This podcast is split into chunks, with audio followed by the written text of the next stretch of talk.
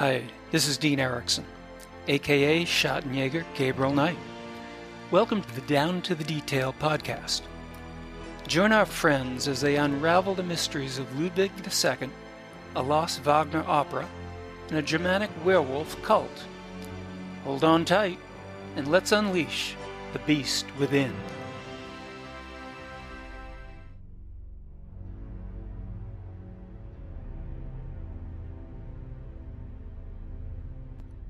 Ja, vielen Dank für die freundliche Einleitung. Dean Erickson, der Protagonist von Gabriel Knight 2, The Beast Within.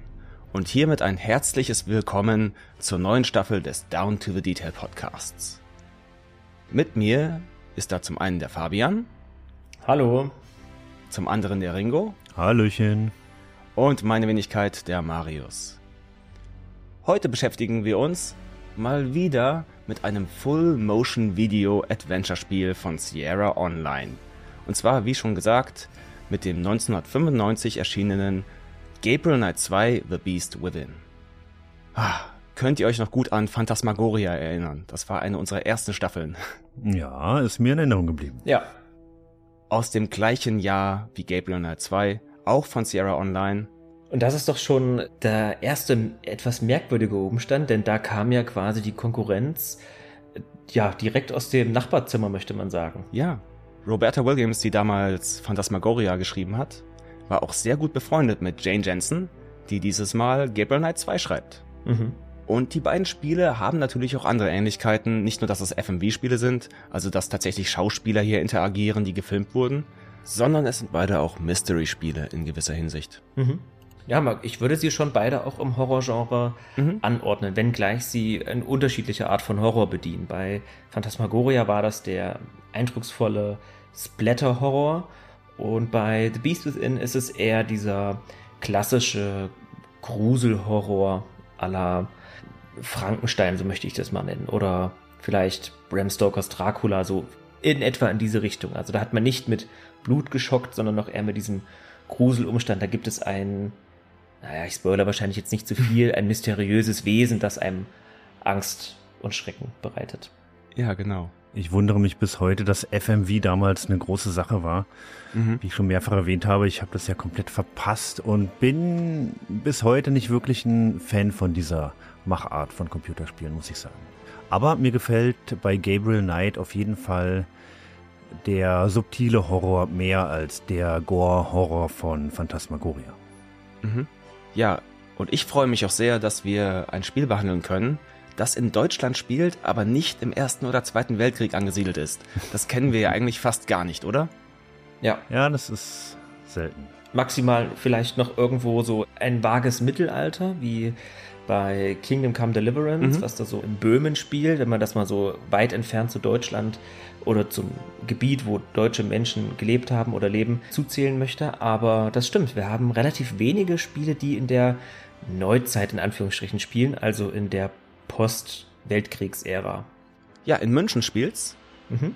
Ich bin auch sehr glücklich darüber, dass ich schon mehrere Schauplätze, die wir im Spiel betreten werden, schon selbst erkunden konnte. Mhm. Halt in München auf dem mhm. Marienplatz oder auch das äh, Schloss Neuschwanstein in Schwangau habe ich schon live sehen können.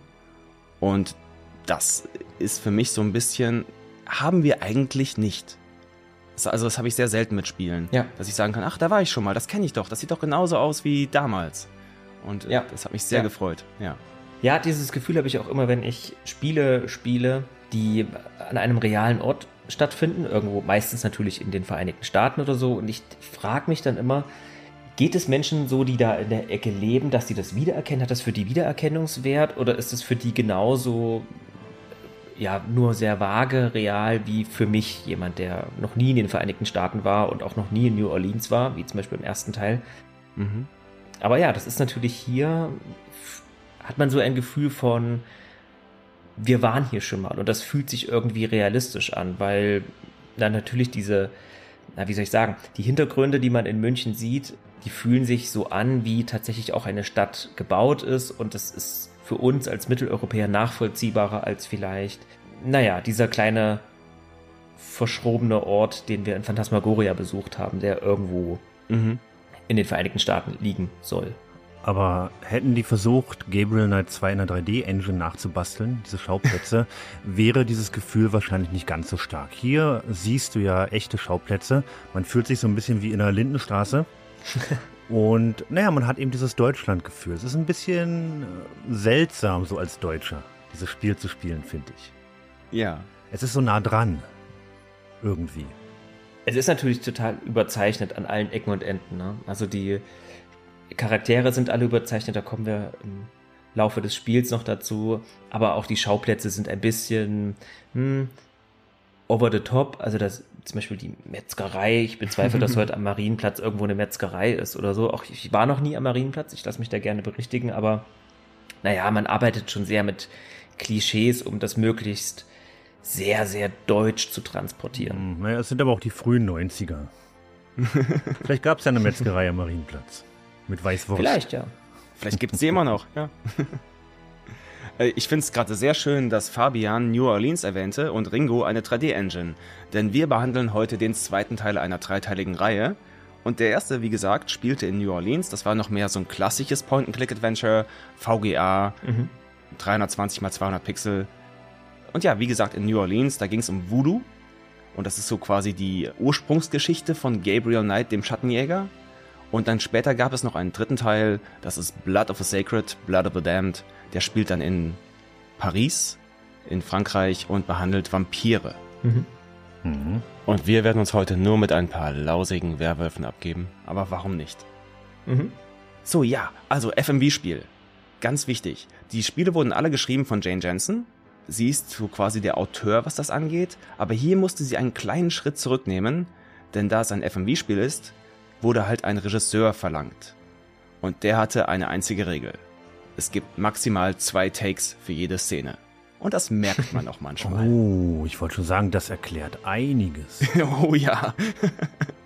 auf einmal passen die Puzzlestücke ineinander, oder? Ja, auf jeden Fall. Genau. Und des Weiteren gab es auch nur einen einzigen Tag für Nachaufnahmen, also für weitere Vertonungen, falls irgendwas schiefgelaufen ist. Hm. Gab es nur einen Studiotag.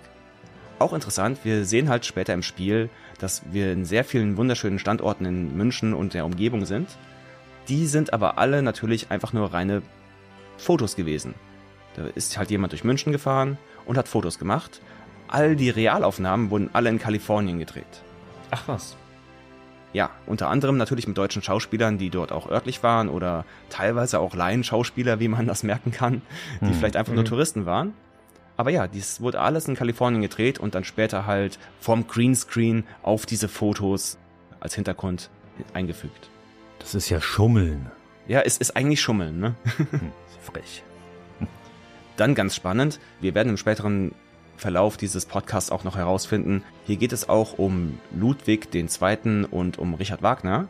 Und der Komponist des wunderschönen Soundtracks übrigens, das war niemand anders als Robert Holmes, der Ehemann von Jane Jensen. Und der hat für diesen Soundtrack sogar eine, ja, einen Operntrack im Stil von Wagner nochmal neu komponiert, den es gar nicht vorher gab und hat sich da richtig viel Mühe gegeben. Also ich finde generell, die Musik ist fantastisch in diesem Spiel. Wirkt ja so ein bisschen seiner Zeit voraus, denn orchestrale Soundtracks kamen ja dann eigentlich erst so mit der Jahrtausendwende. Also so späte 90er, wo dann Spiele begonnen haben, ja, epochale Musikstücke oder auch ganze Orchester anzumieten, zu buchen, um einen Soundtrack einzuspielen. Also mich erinnert dieser Soundtrack hier sehr an Vom Winde verweht. Meine Frau hat mich mal gezwungen, den zu gucken. Ja, das ist gut. Nun, das erste Spiel, das zwei Jahre vorher erschienen ist, hatte auch schon eine volle englische Synchronisation und konnte mit jeder Menge Starqualität protzen. Unter anderem haben wir Mark Hamill dabei, wir haben Tim Curry in der Hauptrolle des Gabriel Knights. Wir haben Worf aus Star Trek. Das ist, glaube ich, Michael Dorn, richtig? Mhm. Der den Antagonisten spielt. Die sind leider alle nicht zu haben für Gabriel Knight 2. Denn man hat hier nach Schauspielern gesucht, die den Rollen halt ähnlich sehen. Und Tim Curry passt halt nicht so wirklich auf Gabriel Knight. Aber das wäre doch, das wäre doch ein Fest gewesen. Tim Curry als Realschauspieler. Wäre grandios gewesen. Er kommt auch zurück in Gabriel Knight 3 und spricht wieder Gabriel Knight. Ah, okay weil diesmal halt es äh, sich um kein FMV-Spiel handelt, sondern wieder in einer 3D-Engine ist. Und dann kann man das ja machen.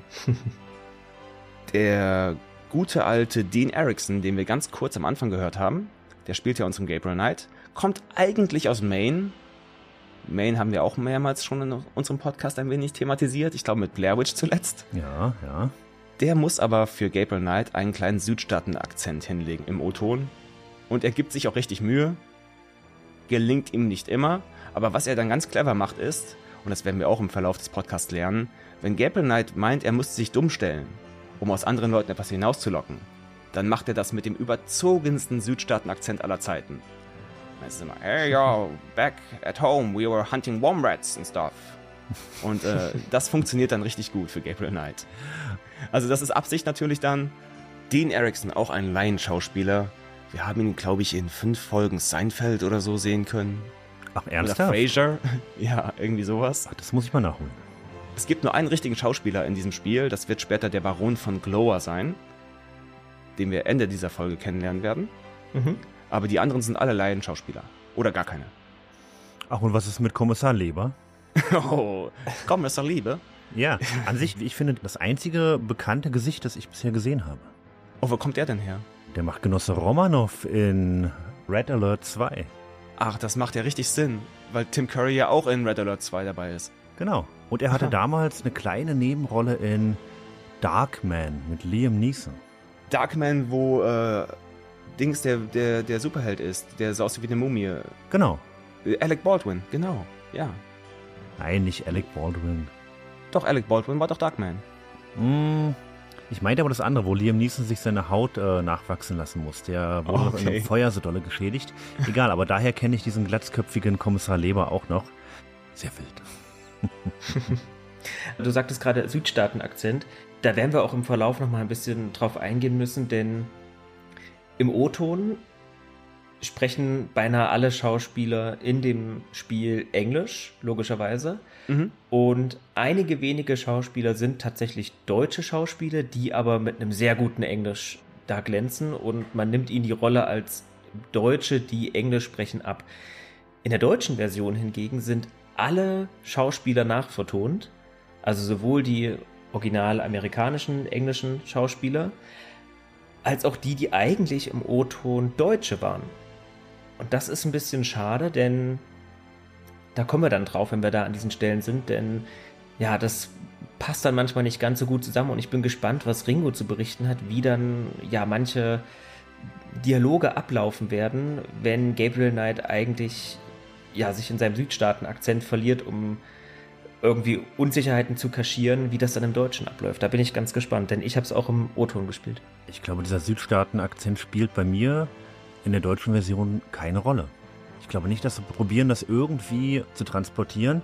Es ist aber sehr seltsam. Es sprechen alle Deutsch, aber es sprechen alle irgendwie aneinander vorbei. Also hauptsächlich, wenn sie mit Gabriel selbst sprechen. Er spricht perfekt Deutsch, sie sprechen perfekt Deutsch und sie verstehen sich irgendwie trotzdem nicht. Das wird ja damit kaschiert, indem viele von denen oft bayerisch sprechen. Ja. Und es wird so getan, als ja. würde Gabriel kein bayerisch verstehen, sondern nur Hochdeutsch. Ja, das ist richtig. Im O-Ton ist es halt ein wahnsinniger Running Gag, dass Gabriel einfach in diesem einen Jahr, das er in Deutschland verbracht hat, kein bisschen Deutsch gelernt hat. Mhm. Ja, außer Ausgang. Außer Ausgang. Er weiß, was Ausgang bedeutet. er weiß, dass es Exit bedeutet. ja, aber wer ist denn eigentlich Gabriel Knight? Ihr beide spielt glaube ich, Gabriel Knight 2 zum ersten Mal, aber Ringo hat schon Teil 1 mal einmal gespielt, richtig? Ja, das ist richtig. Teil 1 habe ich fast durchgespielt, bin dann aber an irgendeinem dämlichen Rätsel hängen geblieben. Mhm. Und ja, Gabriel Knight 2, das ist unser erstes Mal, war Fabian? Ja. Dann tue ich euch einen kleinen Gefallen und fasse mal ein wenig Gabriel Knight 1 zusammen. Ja, also Gabriel Knight ist ein erfolgloser Autor aus New Orleans. Nebenbei, da seine eigenen Bücher nichts einbringen, verdient er sich seinen Lebensunterhalt in einer kleinen Bücherei mit seiner Kollegin Grace Nakimura. In seinem neuesten Buch, und das ist so eine Art Self-Insert-Fiction, wo er über sich selbst schreibt, er nennt sich selbst Plague Backlash und ist halt ein erfolgloser Autor, der Verbrechen nachgeht. Da möchte er über Voodoo-Rituale reden. Er möchte sich mit diesen auseinandersetzen. Und das macht ja auch Sinn in New Orleans. Passenderweise machen zur gleichen Zeit in New Orleans diese sogenannten Voodoo-Morde Schlagzeilen. Und aus Recherchegründen versucht sich unser Gabe dann nun mal als Detektiv. Die Morde aufklären und darüber einen Bestseller schreiben, klingt ja an sich ganz einleuchtend. Im Zuge der Ermittlungen, mit Hilfe seines Freundes Detective Frank Mosley, das wäre übrigens Luke Skywalker, ah. und seiner Assistentin Grace, verknallt er sich dann ganz schnell an eine mysteriöse Frau namens Malia. Doch wie sich herausstellt, ist diese von einem Voodoo-Dämon besessen und dieser ist der eigentliche Drahtzieher hinter diesen ganzen Kulissen, hinter den Morden. Des Weiteren hat Gabriel noch guten Kontakt zu seiner Großmutter und er lernt, dass er eigentlich von einer deutschen adeligen Familie abstammt, der Familie Ritter von Rittersburg. Mhm.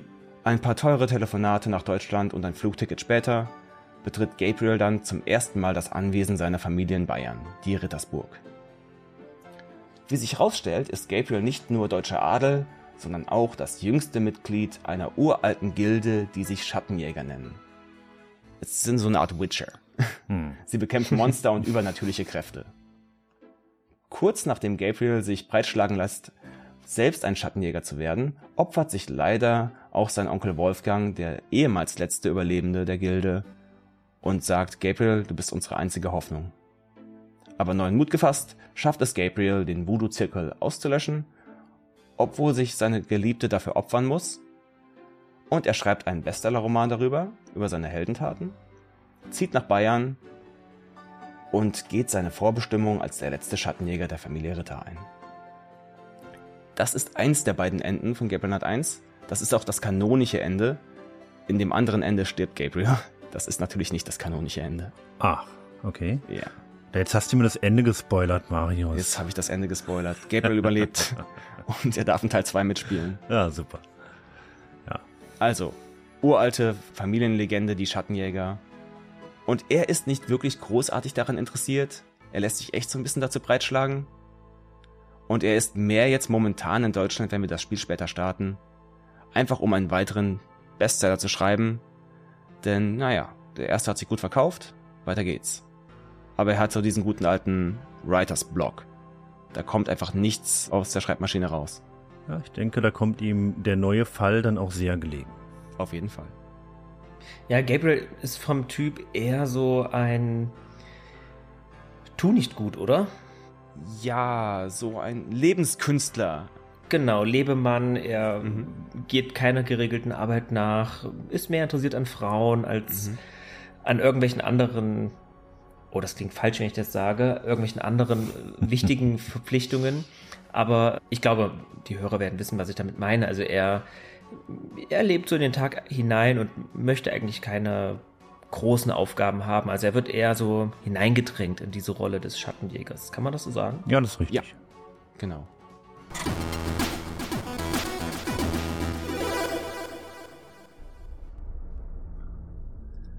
Wenn wir das Spiel starten, landen wir erst einmal im Hauptmenü. Und bevor wir hier auf Spielen drücken, können wir erstmal den Prolog-Button nutzen. Und dann kommt eine Art erstes Intro vor dem eigentlichen Intro, das nachher auch noch kommt. Während dieses Prologs befinden wir uns im 18. Jahrhundert. Genau zu sein 1750. Und wir hören Wolfsgeheul. Ein Mann in damaliger Bauernkluft versperrt die Tür zu seiner Hütte der Wolf scheint draußen zu sein, recht nah. Er wirft seinen Schlüssel auf einen Holztisch und dort liegt ein Flugblatt. Achtung, das Biest von Ulfing, der furchterregenden Kindermorde von 1750 und es ist ein Bild aufgedruckt. Das Bild eines schwarzen Wolfes, damaligen Stil von geschnitzten Druckplatten oder Matrizen. Wie gesagt, der Wolf scheint direkt vor der Tür zu stehen, man hört ihn geifern. Ja, dann gibt es so einen kleinen Szenenwechsel, Fackeln entzünden, Heuballen, Feuer füllt den Bildschirm aus. Und dann blendet die Kamera auf eine junge Frau mit schwarzen Haaren. Ein kleiner Junge ist bei ihr, nicht älter als sechs oder sieben. Beide scheinen Adlige zu sein. Keine bürgerlichen, keine Bauern, eher wohlhabend. Auch das Zimmer, in dem sie stehen, das Haus, in dem sie stehen, scheint eine Art Herrenhaus zu sein, mit Gemälde, teuren Holzmöbeln. Ein Mann tritt hinter ihnen ins Bild, kommt scheinbar gerade zur Tür rein und ich muss sagen, er sieht so ein bisschen aus wie ein Disney-Prinz. Er sagt nur, die Kutsche wartet. Ja, die Mutter zieht ihren Sohn an sich und sagt, komm. Man merkt, dass Deutsch nicht unbedingt ihre Muttersprache ist, die haben es aber auch in der deutschen Version nicht vertont, diese paar Worte. Mutter und Sohn sitzen dann in einer schwarzen Kutsche. Der Junge starrt ins Feuer der entzündeten Heuballen. Der Fokus ist auf ihn gerichtet und lässt ihn so irgendwie wichtig für die Geschichte erscheinen. Es ist nicht ganz klar und es wird hier überhaupt nicht klar, wer diese Leute sind. Ob es vielleicht Gabriels Vorfahren sind, ob sie in irgendeiner anderen Weise mit irgendjemandem verwandt sind, auf den wir noch treffen. Ja, es bleibt unklar. Und das ist der Prolog. Derweil werden die ganze Zeit halt Credits eingeblendet. Also wer hat das Spiel geschrieben, wer war Grafiker und so weiter und so fort. Ja. Ist ähnlich wie in Phantasmagoria. Ich glaube, da war es auch so eine Art Prolog, den man äh, auswählen konnte aus dem Menü, bevor man das eigentliche Spiel startet. Ja, genau, da war das ja dieser Prolog, dass wir von, dass wir quasi durch den Sucher des Fotoapparates von, wie hieß er noch? Die Zuhörer werden es wissen, des Ehemannes von wie hieß sie noch? ist, ist, schon lange Unsere her. Protagonistin. ja. Und haben damals dieses Herrenhaus gesehen, was wir da gekauft haben. Mhm. Oder was am Anfang des Spiels gekauft wurde, wo wir eingezogen sind. Genau. Wobei ich sagen muss, dass das Intro von Gabriel Knight 2 wirkt ein bisschen hochwertiger. Man hat gleich mehrere Schauspieler, die Schauplätze sind Realfilmschauplätze, während bei Phantasmagoria das alles Greenscreen-Schauplätze waren. Also das war, da war nichts echt, da war nichts abgefilmt, sondern das ist alles ähm, in einem Studio abgefilmt worden. Ja, und dann bleibt uns eigentlich nichts anderes mehr übrig, als das richtige Spiel zu starten. Und ja, es gibt eine kleine Einblendung, Kapitel 1. Wir öffnen mit einem Bild eines Vollmondes. Hust, hust, zwinker, zwinker. Worum könnte es wohl in diesem Spiel gehen? Vampire. genau, Vampire. Ja, kleiner Eintrag hier, kleine Titelkarte. Äh, wie die Unterschrift schon sagt, wir sind in Rittersberg, Deutschland. Ungefähr ein Jahr nach den Voodoo-Morden. Die Kamera fährt über Gabriels Schloss. An einem der Fenster brennt Licht. Und ich muss sagen, die blau-weiß gestreiften Holzfensterläden schreien auch gerade zu Bayern. Also wir wissen auf jeden Fall, wo wir sind. Im Raum schwenkt die Kamera über das Bildnis einer Marienstatue über ein Bücherregal voll mit alten, ledergebundenen Büchern. Und der Raum wird nur von einer Schreibtischlampe erhellt. Am Schreibtisch sitzt Gabriel und tippt in eine alte Schreibmaschine. Er scheint an einem neuen Roman zu arbeiten. Sein eigener liegt auf dem Tisch. Und ich fand das toll. Er hat das Cover, was ich teilweise auch schon in dem Comic gesehen habe, was in der Big Box drin ist. Ja. Es hat gleich Wiedererkennungswert. Fand ich cool, dass sie das übernommen haben. Und wie du schon sagtest, Marius, neben ihm liegt sein Schattenjäger-Amulett. Das ist ein goldenes, edelsteinbesetztes, schweres Amulett. Mhm. Sehr unpraktisch zu tragen. Darüber wird sich Gabriel später auch noch so ein bisschen beschweren. Und das gesamte Mobiliar ist halt antik. Sie sind eben in einem Schloss. Und du hast es schon ein bisschen erklärt, weshalb Gabriel hier Schlossherr ist. Hat sich halt durch den ersten Teil ergeben. Genau, er hat's geerbt, quasi. Genau, er hat's geerbt. Er muss nicht mehr im Hinterzimmer seiner alten Buchhandlung wohnen. Genau. Ja, und plötzlich rührt sich etwas vor seinem Schloss. Was ist da los? Das sieht so ein bisschen aus, als wären die Leute gekommen, um Frankensteins Monster zu töten, oder? Ja, richtig. Als wären sie mit Fackeln so vor dem Schloss stehen und kommen. Nein, aber es kommt eine Schar Menschen auf das Schloss mhm. zu. Marius, ich habe mich hier ein bisschen gewundert. Die Kamera schwenkt ja noch ein bisschen weiter über Gabriel und den Schreibtisch. Mhm. Er hatte Narben an den Unterarmen als ob er noch einen Kampf durchgestanden hat, den ich vielleicht verpasst habe im ersten Teil. Ja, ich meine, das hätte mit einem Voodoo-Ritual zu tun gehabt, äh, ah, ja. das Gabriel da durchmachen muss, als er selbst in einer Trance ist. Und Grace rettet ihn dann, ja. Grace, die wir später kennenlernen werden, seine Assistentin aus New Orleans, genau. Ja, aber bevor Gerde das Zimmer betritt, ich finde diesen Namen so seltsam. Wahrscheinlich wollten sie einen deutschen Namen wie Gerda und haben einfach Gerde gemacht. Äh, schon ein bisschen eigenartig. Ja, und bevor Gerda aber das Zimmer betritt, scheitert Gabriel so ein bisschen am Schreiben an der Schreibmaschine. Er findet nicht die richtigen Worte, er haut denn so dagegen, kommt nicht weiter und streicht sich mit den Händen durch die Haare. Und dann kommt Gerda ins Zimmer, Marius. Herein! Herr Knight? Hübsche Frau mit lockigen blonden Haaren. Hausdame? Ja, Love Interest, man weiß es. Ja, Hausdame, möglicherweise ja, genau. Ja, Love Interest nicht wirklich. sie, sie ist auch aus dem ersten Teil. Und sie hat schon lange für die Familie Ritter gearbeitet, genau. Und ja, macht uns darauf aufmerksam, dass wir zum einen unser Amulett zu tragen haben. Vergessen Sie nicht den Talisman. Sie müssen ihn immer bei sich tragen. Das verdammte Ding ist schwer. Und zum anderen, da steht eine Schar Leute vor der Tür. Da sind ein paar Leute, die Sie sehen wollen. Mich? Ja, bitte kommen Sie doch. Was ist los? Sie benehmen sich schon den ganzen Tag komisch. Bitte, kommen Sie mit. Und naja, was bleibt uns anderes übrig, als die Tür zu öffnen und mal zu schauen, wer denn da ist.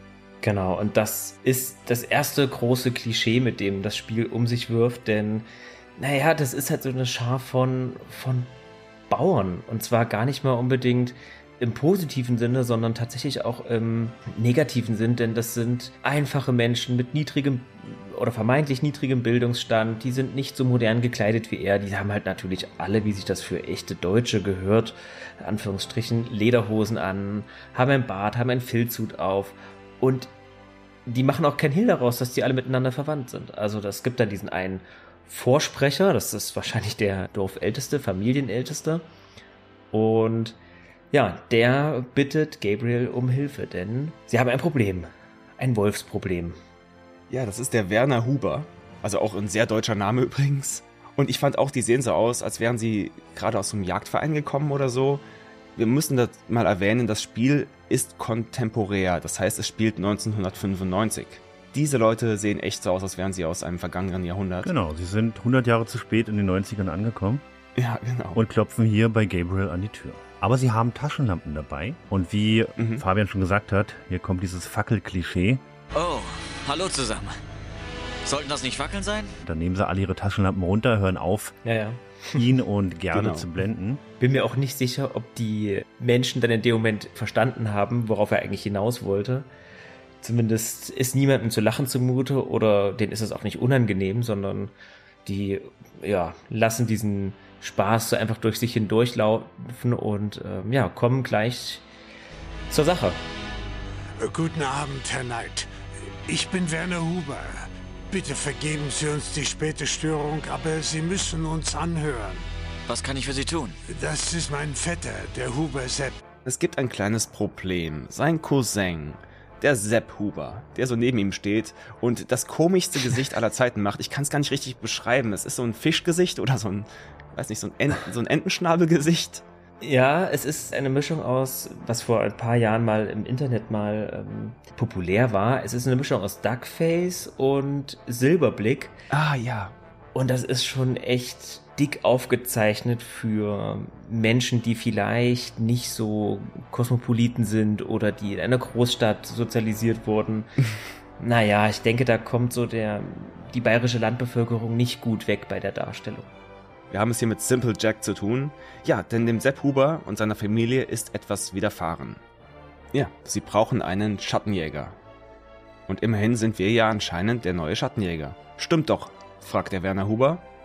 Um die Wahrheit zu sagen, Herr Knight, wir brauchen den Schattenjäger. Ach so.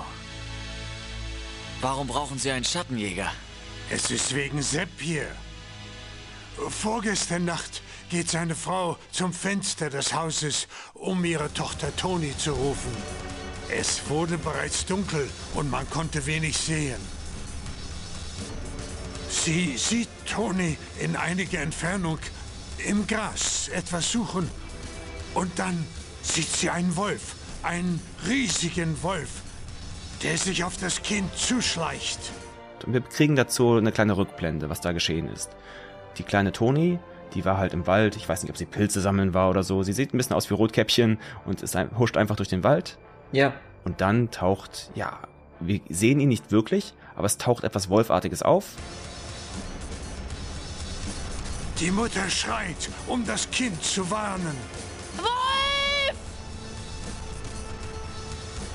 Und dann hat die Bestie zugeschlagen. Toni! Ist schon gut, schon gut. Sie ist schnell gestorben. Sepp hört den Schrei seiner Frau und kommt von der Scheune gelaufen. Er sieht den Wolf. Er geht ins Haus zurück, holt sein Gewehr und als er rauskommt, kein Wolf. Und er hat fast das ganze Kind mitgenommen. Ja, das fand ich sehr seltsam. Also der Wolf wird, wie du schon sagst, nicht gezeigt. Es ist so dieses Klischee mit der Kamera, die sich immer wieder hinter den Bäumen versteckt, diese Ego-Perspektive, wie irgendwas lauert auf das kleine Mädchen, die ja wirklich bloß am Waldrand, ganz in der Nähe des Hauses, was sammelt, Pilze etc., Bären. Und ja, dieser Satz, es wurde nichts übrig gelassen und auch der andere Satz von Werner Huber, es ging schnell, das fand ich so empathielos. So würde man eben vor 100 Jahren denken, naja, ihr habt bestimmt noch drei andere Kinder, das eine Mädchen wurde jetzt gefressen, aber es ging doch schnell. Wie furchtbar. Ja, ja, es ist entsetzlicher Neid. Deswegen sind wir jetzt hier. Ja, denn der Sepp Huber, der Vater und die, die Mutter, die da auch nebenbei steht, sind den Tränen nahe. Und der Werner ist dann so einfach nur so, ach, hör auf, sei ruhig. Es ging schnell, es war schmerzlos. Reiß dich zusammen. Ganz komisch, oder? Ja, so eine mittelalterliche Abgebrühtheit. Man weiß in der Szene nicht, ob es witzig sein soll oder ob es einfach unangenehm kühl sein soll. Ne? Da lässt einen das Spiel so ein bisschen im Argen. Ja, also diesen kleinen Seiltanz wird das Spiel aber durchgehend noch ziehen, dass wir nicht ganz sicher sind, ob es witzig sein soll oder nicht. Vor allem bei den deutschen Schauspielern, die teilweise einfach nur sehr aggressiv sind und teilweise super hilfsbereit. Naja, es ist manchmal schwierig zu definieren hier. So wie wir nun mal sind. So wie wir nun mal sind. Aggressiv hilfsbereit. ja, genau. Aber der Wolf ist entkommen, was ich seltsam fand, denn es wird auch noch davon berichtet, dass der Wolf menschliche Augen hatte und wusste, was er tut. Wenn er nur entkommen ist, hm, weiß ich nicht genau, wie man seine Augen hätten sehen können. Aber naja, was soll's. Ist die Polizei informiert? Ja, natürlich. Die Polizei glaubt, das war ein Wolf aus dem Zoo. Sie suchten und suchten, aber fanden nichts. Es ist nicht das erste Mal. Und wenn es nicht bald aufhört, dann wäre es nicht das letzte. Da sind anscheinend zwei Wölfe entflohen, da finden wir auch später mehr drüber raus. Aber der Sepp Huber und der Werner Huber und seine Frau, äh, die sind sich ziemlich einig, dieser Wolf, das war kein regulärer Zoowolf, der hatte menschliche Augen. Da war was anderes los, ja. Äh, ich weiß nicht genau, was ich tun soll. Der Mörder war kein Wolf, ein Werwolf. Und Sie müssen ihn jagen und töten. Werwolf? Warum meinen Sie, war es ein Werwolf? Der Wolf hat mir angeschaut. Seine Augen waren die wie von einem Menschen. Der hat gewusst, was er tut. Der hat's gewusst. Und es macht ja durchaus Sinn, wie soll ich das sagen, dass diese Landbevölkerung auch geprägt ist durch ähm, Sagengeschichten, die ihre Heimat betreffen, dass sie natürlich dann relativ schnell auch den Schluss ziehen zu, na, das war kein normaler Wolf, weil sie ja vielleicht wissen, dass es diese alte Sage, diese alte Geschichte um den Wolf von Alfingen geht. Das mit Ihrer Tochter tut mir wirklich leid, Herr Huber. Ich habe Ihnen gesagt, dass Sie der Neuschattenjäger sind. Sie tragen doch den Talisman. Sie sind doch der Schattenjäger. Oder nicht? Das kenne ich aus der eigenen Familie sogar noch. Selbst meine Großmutter hat Geschichten erzählt, wie, ah, damals lebte bei uns diese einsame Frau und die hat damals die Kühe zusammengehext. Entschuldigung, die hat was gemacht? Ja, die Kühe zusammengehext. Naja, so waren sie halt damals. So kleine Legenden. Die Kühe zusammengehext, waren die denn entzwei, die Kühe? Ich glaube, die haben Brahmin draus gemacht wie ein Fallout. ich hatte Angst, weiter nachzufragen, Ja. aber es wurden Kühe zusammengehext. naja, aber es wird dann nochmal nachgehakt, sind sie jetzt nicht wirklich der Schattenjäger? Und Gabriel sagt dann nach etwas Zögern, Bin ich. Wir kennen sie nicht, Herr Knight. Aber wir kennen den Schattenjäger seit Jahrhunderten. Bei solchen Fällen gehen wir immer zum Schattenjäger. Sepp gehört zur Familie. Äh, Kommen Sie. Sehen Sie sich doch hier um. Schauen Sie, was da ist. Der Sepp und seine Frau äh, ziehen zu ihrer Mutter. Sie können auf dem Hof wohnen. Er erklärt sich dann bereit, auf den Hof der Hubers zu ziehen und von dort aus zu ermitteln. Okay. Ich kümmere mich für euch drum. Tu, was ich kann. Ich werde Ihre Sachen packen. Gut, danke. Ich treffe euch dann im Dorf. Oh, danke, Herr Knight. Vielen Dank.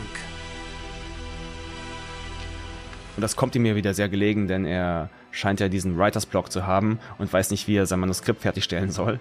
Also hey, wieder ein neuer Kriminalfall, vielleicht ein neuer Bestseller.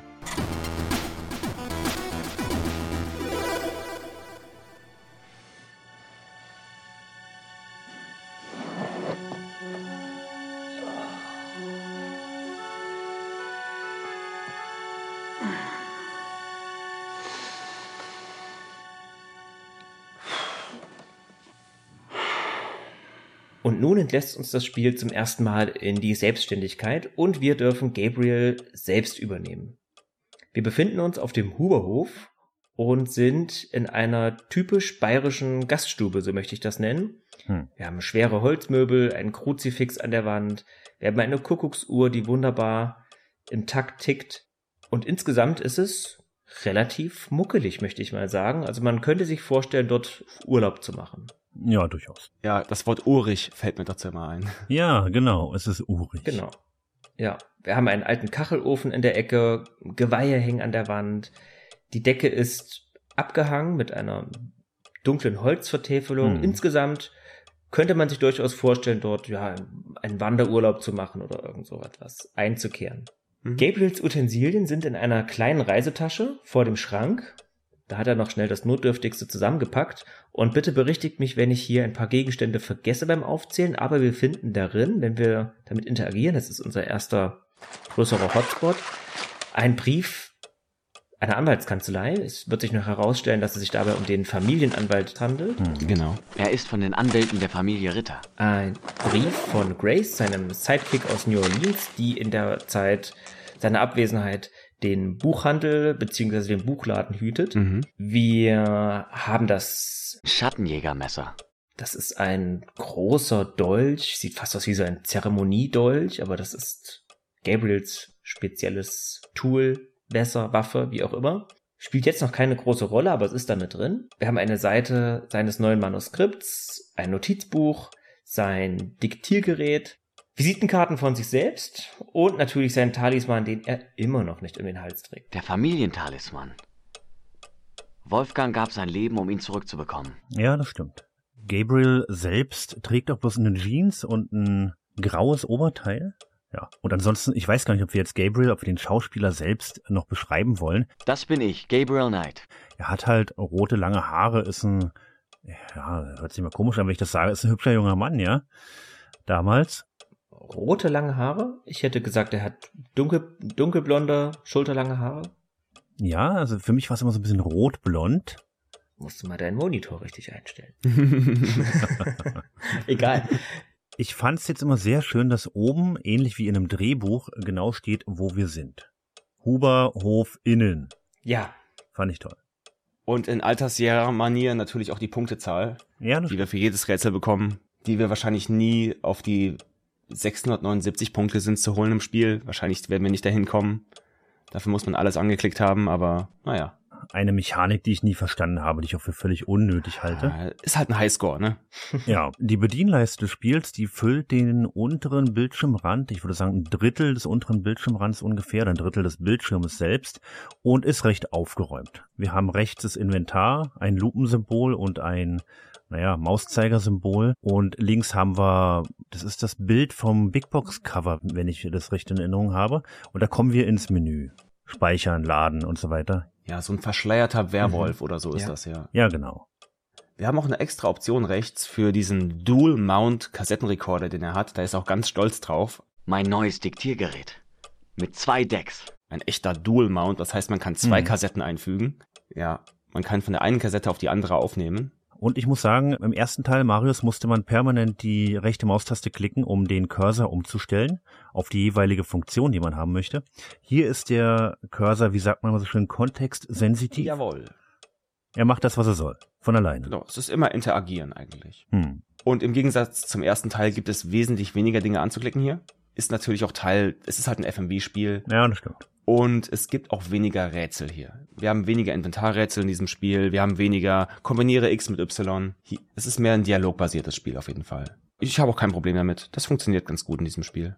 Die Briefe, die wir aufgesammelt haben. Ja, der Brief von Grace, da berichtet halt unsere Assistentin Grace aus unserer Bücherei in New Orleans, dass richtig viel los ist im Laden. Gabriel, ich habe gerade die katholische Kirche von einem Wunder unterrichtet. Im Laden hat sich wirklich einiges getan. Wir bringen die Ware unter die Leute. Nun, wie in einem richtigen Laden. Ich warte nur darauf, dass jeden Moment die Jungs von der versteckten Kamera hervorspringen und uns fragen, ob wir Spaß verstehen. Wie es das Schicksal will, ist The Voodoo Murders auf Platz 20 der New York Times geklettert. Der amerikanische Geschmack ist mitunter wirklich erschreckend. Wenn du nichts dagegen hast, würde ich gerne ein bisschen von dem Geld nehmen, um den Laden in Schuss zu bringen. Deiner Großmutter geht es gut, aber sie vermisst dich.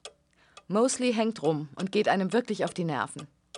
Glücklicherweise brauche ich bloß den kahlköpfigen Detective Mosley aus deinem Buch mit seinen ganzen 240 Pfund zu erwähnen. Und dein Freund wird rot und ist in fünf Sekunden draußen. Hier ist alles geregelt und wir warten bloß auf deine Entscheidung. Ich denke, es lässt sich ein Käufer finden, wenn du das vorhast. Ich weiß, du hast Briefe schreiben, aber ich muss wenigstens ungefähr wissen, welche Pläne du hast, damit ich selbst für mich planen kann. Was halt der gute alte Gabriel gerne macht, ist, alle seine Kolleginnen und Freunde in seine Bücher einbauen. Er selbst ist Blake Backlash. Grace hat auch irgendeinen komischen japanischen anderen Namen bekommen. Sie heißt irgendwie Kitsumi oder so in diesen Büchern. Ja. Und der dumme Detektiv Mostly ist natürlich dann auch dabei. Aber wo du gerade sagst, am Hungertuch nagen, hat Gabriel nicht von seinen verstorbenen Eltern gewisses Vermögen geerbt? Das fällt mir gerade so ein. Hat er das komplett versoffen oder verspielt oder alles in die Buchhandlung gesteckt, die nicht läuft? So. Ja, er wurde ja von seiner Großmutter großgezogen, nachdem seine Eltern, als er, glaube ich, acht Jahre alt war, gestorben sind. Ja, der klassische Autounfall, wenn ich mich recht erinnere. Genau, richtig, ja. Aber ich und das, das war nicht wirklich dann ein Autounfall, wie sich auch im ersten mhm. Teil rausstellt, meine ja. ich, sondern das hatte auch ein bisschen was mit der Hintergrundgeschichte der Schattenjäger zu tun, mit dieser Linie. Aber für mich klang es immer so, als hätten Grace und Gabriel im ersten Teil kaum Kohle und sie ärgern sich immer darüber, dass einfach nichts reinkommt. Ja, das ist richtig, aber diese Information, dass er geerbt hat, hatte ich noch im Hinterkopf. Ich weiß gar nicht, was er mit dem Geld gemacht hat. Jetzt hat er auf jeden Fall richtig geerbt, denn daher auch der Brief der Anwaltskanzlei, das ist die Kanzlei Übergrau, Höffen und Schnell. Und da schreibt ihm ein gewisser Harald Übergrau, dass die Papiere alle in Ordnung sind und dass er nun der tatsächliche Erbe und neue Besitzer von Rittersburg ist. Von diesem Schloss, in dem wir uns ganz am Anfang befunden haben, genau. Von den gesamten Ländereien. Und wir sollen doch bei, mal bei ihm vorbeikommen, sagt er auch, in seiner Kanzlei. Die ist am Marienplatz. Und dann hat er noch in seinem Inventar das Manuskript, das er angefangen hat zu dem neuen Blake Backlash Roman. Wächter der Wahrheit und des Lichts nennt er sich, nicht Schattenjäger, in Black Backlash. Und anscheinend führt ihn da seine neue Fährte nach Indien. Hm. Aber da kommt er momentan echt nicht drauf klar. Er weiß einfach nicht, wie es weitergehen soll. Nein, genug Inspiration wird er jetzt finden. Auf jeden Fall. ja, wir können die Wohnung ein wenig weiter erkunden. Genau, wir haben einen Tisch, einen großen Holztisch und darauf ist eine Tageszeitung. Die können wir auch anklicken. Und da erfahren wir noch ein bisschen was so los ist in der Gegend. Und da bekommen wir ein paar Hintergrundinformationen zum Anliegen der bayerischen Landbevölkerung. Und zwar liegt da eine Ausgabe der FBZ, der Freistaat Bayern Zeitung, eine fiktive Zeitung mit Sitz in München. Das ist die Ausgabe vom 17. März 1994. Und da ist das große Titelthema Killerwölfe aus dem Zoo immer noch auf freiem Fuß. Ich kann ja nicht viel davon lesen, aber da steht der Name von dem Zoo in Thalkirchen. Der Name des Beamten, der den Fall bearbeitet, ist Leber. Die Polizeiwache ist in der Nähe vom Prinzregentenplatz. Da erfahren wir das aus dem Zoologischen Garten in München, in Thalkirchen. Ortsansässige mögen mich da gerne berichtigen, aber ich glaube, es ist ein Stadtteil von München. Die sind immer noch nicht wieder zurück und die Polizei ist weiterhin auf der Suche und was ganz untypisch ist, wir erfahren auch den Namen des leitenden Kommissars, der sich dieser Sache angenommen hat, mit Foto sogar, mit Bild. Habe ich noch nie in einer Tageszeitung gesehen, dass da ein ja. Polizist namentlich erwähnt ist mit einem Porträtfoto. Maximal hat man das in TV-Interviews, wenn da der Pressesprecher der Polizei kurz ein Statement abgibt. Aber es handelt sich hier um den Kriminalkommissar Leber. Das ist ein bulliger Mann mit Glatze, der, ja, den Killerwölfen nachgehen möchte. Aber das ist nicht einfach nur ein bulliger Mann mit Glatze, das ist Nicholas Worth. Das ist der Typ aus Red Alert 2. Ach, das fand ich toll, den da zu sehen, aber der ist leider schon an Herzversagen gestorben mit 69, glaube ich. Ja. Ah, schade. Oh, das kann ja nur an Gabriel gelegen haben, wie wir wahrscheinlich in der nächsten Folge erfahren, wenn die beiden sich zum ersten Mal treffen. Weil er ihn so genervt hat? Oh ja. die beiden werden keine Freunde. Wir bekommen aber durch diesen Zeitungsartikel gleich zwei relevante Möglichkeiten, wo wir dann im Anschluss unseres Aufenthaltes am Huberhof ähm, hingehen können. Wir könnten nämlich einerseits Kontakt zum Kommissar Leber aufnehmen oder uns im zoologischen Garten umsehen. Also haben wir hier schon mal zwei Hinweise, worauf sich Gabriel fokussieren könnte bei seiner Recherche. Das können wir später dann direkt auf der, ich sag mal, Reisekarte dann auswählen. Ja, genau. So eine U-Bahn-Karte gibt's später. Was ich hier witzig fand, ist, dass Gabriel auch in der deutschen Version sagt, er kann die Zeitung nicht lesen, da er kein Deutsch kann. Das sagt er in perfektem Deutsch. Ja, naja. Fand ich super. Ah, das ist schade, ja. Ja, Anachronismen. Aber was soll man da machen? Frage ich mich dann immer. Aber das sind wir als deutsches Publikum, gerade was amerikanische Filme angeht, doch gewohnt. Ja. Es wird ja immer alles synchronisiert, alle sprechen dann Deutsch. Ich fand es in Soldat James Ryan zum Beispiel immer sehr befremdlich. Hm. Es haben eben alle Deutsch gesprochen. Ja, wobei die Deutschen immer noch ein Deut sehr deutsches Deutsch gesprochen haben oder dann so ein Pseudo-Deutsch dann. Richtig, ja. Schnappt ihn euch! Ja, genau. Ja, man muss es ja irgendwie verschleiern, wie hier eben mit diesem, wie hier mit dem Bayerisch. In Scrubs musste sich der Protagonist einmal mit einer deutschen Patientin verständigen und er macht das, indem er 99 Luftballons singt. Aber sie haben in der deutschen Version eine schwedische Patientin draus gemacht und es macht überhaupt keinen Sinn, dass auf einmal 99 ja. Luftballons im Hintergrund läuft. Also ja, es gibt da immer Probleme. Sie hätten es vielleicht ändern können, wenn sie, man muss dazu sagen, der Aufmacher der Zeitung ist in so einer altdeutschen Frakturschrift geschrieben. Wenn der komplette Fließtext der Zeitung ebenfalls in Fraktur geschrieben wäre, dann hätte Gabriel sagen können, boah, diese altdeutsche Schrift kann ich nicht lesen oder so. Dann hätte es vielleicht wieder mehr Sinn ergeben, aber die ist leider dann doch in Times New Roman geschrieben oder in so einem Standard, ja. Naja. Hätte ich aber auch nicht lesen können dann. Also bin ich ehrlich, ich habe auch manchmal Probleme mit dieser komischen Frakturschrift, ja. Ähm, wir können uns auch hier an diesen Tisch setzen und Grace eine Rückantwort schreiben auf ihren Brief.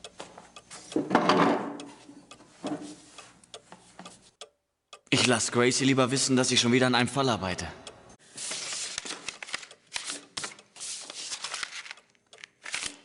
Genau, aber das können wir nur machen, wenn wir den Brief auch wirklich gelesen haben. Man muss wirklich alles im Inventar erstmal anklicken und durchlesen. Wer das nicht macht, der kann hier sehr, sehr schnell hängen bleiben, fand ich. Ich habe es immer erst ohne, ohne Lösung probiert, aber ich will ja auch vorankommen und muss dann gucken, ah, du musst erstmal den Brief im Inventar lesen, dann kannst du das und das machen. Point-and-Click-Adventures. Es gibt hier bei GabrielNet nicht wirklich Inventarrätsel, wie du schon gesagt hattest, Marius, mit Gegenstand A mit B mit C kombinieren oder dergleichen. Es gibt aber doch eine gewisse Art von Inventarmanagement, das man betreiben muss, nämlich dass gewisse Dinge, die man findet, Briefe beispielsweise geöffnet werden können, dann gelesen werden müssen und so weiter. Das macht mh, mm, vielleicht Sinn aus einer gewissen Logik heraus, aber es ist irgendwie auch überflüssig. Man könnte auch einfach der Brief könnte auch einfach automatisch gelesen werden, wenn wir ihn aufnehmen. Also warum sollte man einen Brief geschlossen zulassen und ihn den Rest des Spiels in der Sakkotasche mit sich rumtragen? Ja. Was mir gut gefallen hat, ist, dass Gabriel diesen Brief sofort versiegelt, nachdem er ihn schreibt, und wir wissen gar nicht, was er Grace geschrieben hat. Wir können das im Inventar auch nicht sehen. Stattdessen erfahren wir das erst am Ende dieses Kapitels, wenn Grace diesen Brief halt vorliest. Und das ist eigentlich eine ganz nette Idee gewesen, dachte ich mir das dann einfach aus Graces Mund zu hören, was Gabriel geschrieben hat. Wenn wir uns an diesen Tisch setzen, wo Gabriel den Brief schreibt, wechselt die Perspektive, die Raumperspektive und wir sehen eben den Ausgang aus dem Raum. Wir haben links neben dem Ausgang einen Kleiderständer, da hängt Gabriels Lederjacke dran. Und noch ein bisschen weiter links ist ein kleiner Zettel, den habe ich erst übersehen. ja. Da steht drauf. Herr Knight, die Autoschlüssel sind neben der Tür. Vielleicht sollten Sie aber lieber nicht mit dem Wagen in die Stadt fahren. Nehmen Sie die Straße nach Lochham. Parken Sie dort das Auto und nehmen Sie die S-Bahn. Danke für Ihre Hilfe, Huber. Scheint ein kleines Dorf zu sein oder eine kleinere Stadt. Das könnte aus einem Reiseführer stammen, oder? Ja. Meiden Sie die Innenstadt großräumig mit Ihrem Privat-Pkw. und jetzt können wir auch direkt herausfinden, wie animationsverliebt dieses Spiel ist, denn wenn wir nun die Haustür verlassen und uns vor das Haus begeben, dann geht Gabriel erstmal zum Kleiderständer, zieht seine Jacke an, öffnet die Tür und geht langsam raus. Und wenn wir wieder reingehen sollten, würde er auch wieder die Tür öffnen von außen, reingehen, seine Jacke weghängen und sich dann wieder in die Mitte des Raums stellen. Also diese Animationen haben wir überall. Gut, dass man das alles wegklicken kann. Ja, natürlich. Gut, aber wir verlassen das Haus und oben steht dann Huberhof außen.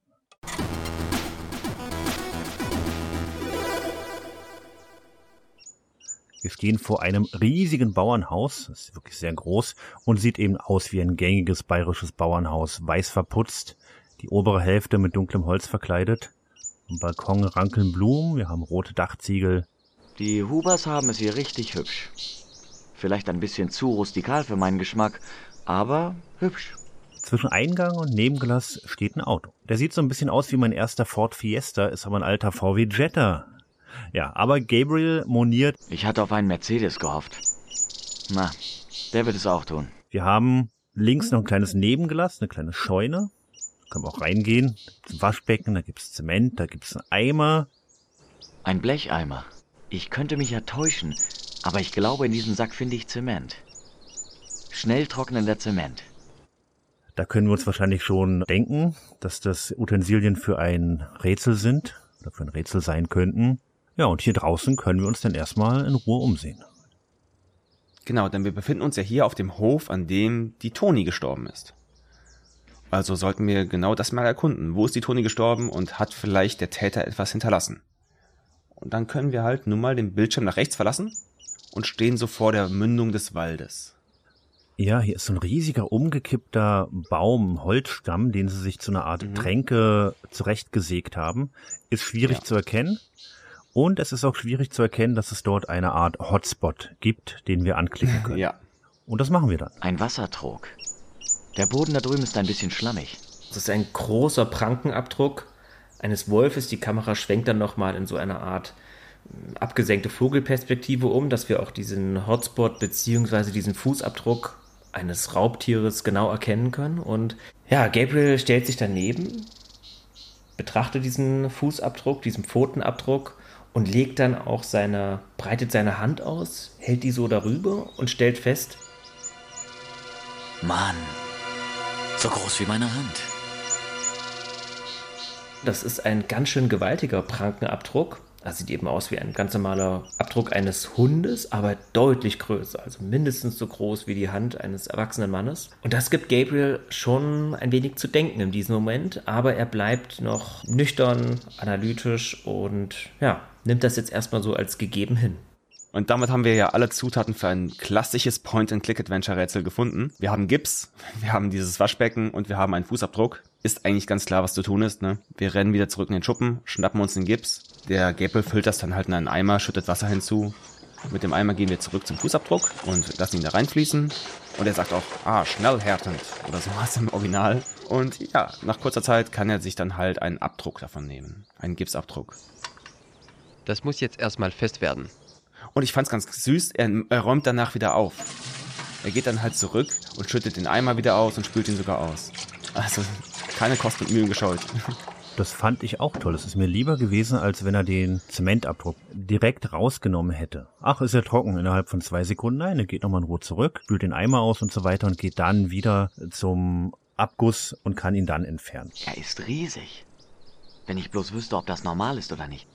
Ja, oder noch schlimmer, er benutzt die Gegenstände, sie verschwinden aus dem Inventar, sie verschwinden auch aus dem Screen und sie sind dann wie weg. Was man ja auch oft in Point-and-Click-Adventure-Spielen vorfindet, dass ja einfach das Spiel dann diese Gegenstände wie Wegwerfobjekte benutzt und ja, man sie dann einfach nicht mehr sieht oder sie einfach verschwinden. Das ist hier nicht der Fall. Das ist ganz nett, ja. Ja, und äh, neben dieser Tränke, dann ist dort auch tatsächlich der Wald selbst, dem wir uns etwas nähern können. Wir können nicht reingehen, aber auch ein wenig wieder ja, am Boden rumwühlend, einen Hotspot suchend, können wir dort Tierhaare aufsammeln. Ich glaube, die werden dann einfach Bauernhofhaare oder so im Inventar genannt, irgendwie sowas in die Richtung. Ja, Gabriel packt sie in so ein kleines Briefchen. Ja. Die sind sehr rötlich gefärbt. Ich dachte erst, ist da ist Blut dran, bin mir aber nicht sicher. Ja, sind die so rötlich gefärbt wie Gabriels Haare? Ich, ich, oh, ja, ich stelle meinen Monitor neu ein. Aber es ist tatsächlich rötliches Wolfshaar. Er betont es auch. Sieht für mich wie rötliche Haare aus. Ich werde jemanden für eine Analyse brauchen. Wir erfahren dann später, wir kommen später noch zu einem Ort, wo wir dann eine genaue Spezifizierung dieses Haares vornehmen können. Aber wir denken uns natürlich hier in diesem Moment schon, okay, diese Haare könnten etwas mit dem Verschwinden zu tun haben. Ähm, wir haben eine riesige Pranke gefunden. Rötliches Haar ist eher ungewöhnlich, wenn es, wenn es tatsächlich Tierhaare sind. Ja, wie Menschenhaar wird das wahrscheinlich auch nicht aussehen, sonst hätte Gabriel dem Ganzen nicht so viel Beachtung geschenkt. Aber ja, wir verstauen das Ganze und sind um einen Inventargegenstand reicher. Jawohl. Und damit sind wir erstmal durch mit dem Hof der Hubers. Mit unserem Autoschlüssel klicken wir eben auf das Auto. Das müssen wir auch jedes Mal machen, wenn wir umherfahren möchten. Das fand ich immer ein bisschen doof. Und landen dann auf einer U-Bahn-Karte. Mit mhm. drei möglichen Zielen. Und zwar den Prinzregentenplatz, Thalkirchen und den Marienplatz. Und wir entscheiden uns hier erstmal für den Prinzregentenplatz, denn dort ist die Polizeistation.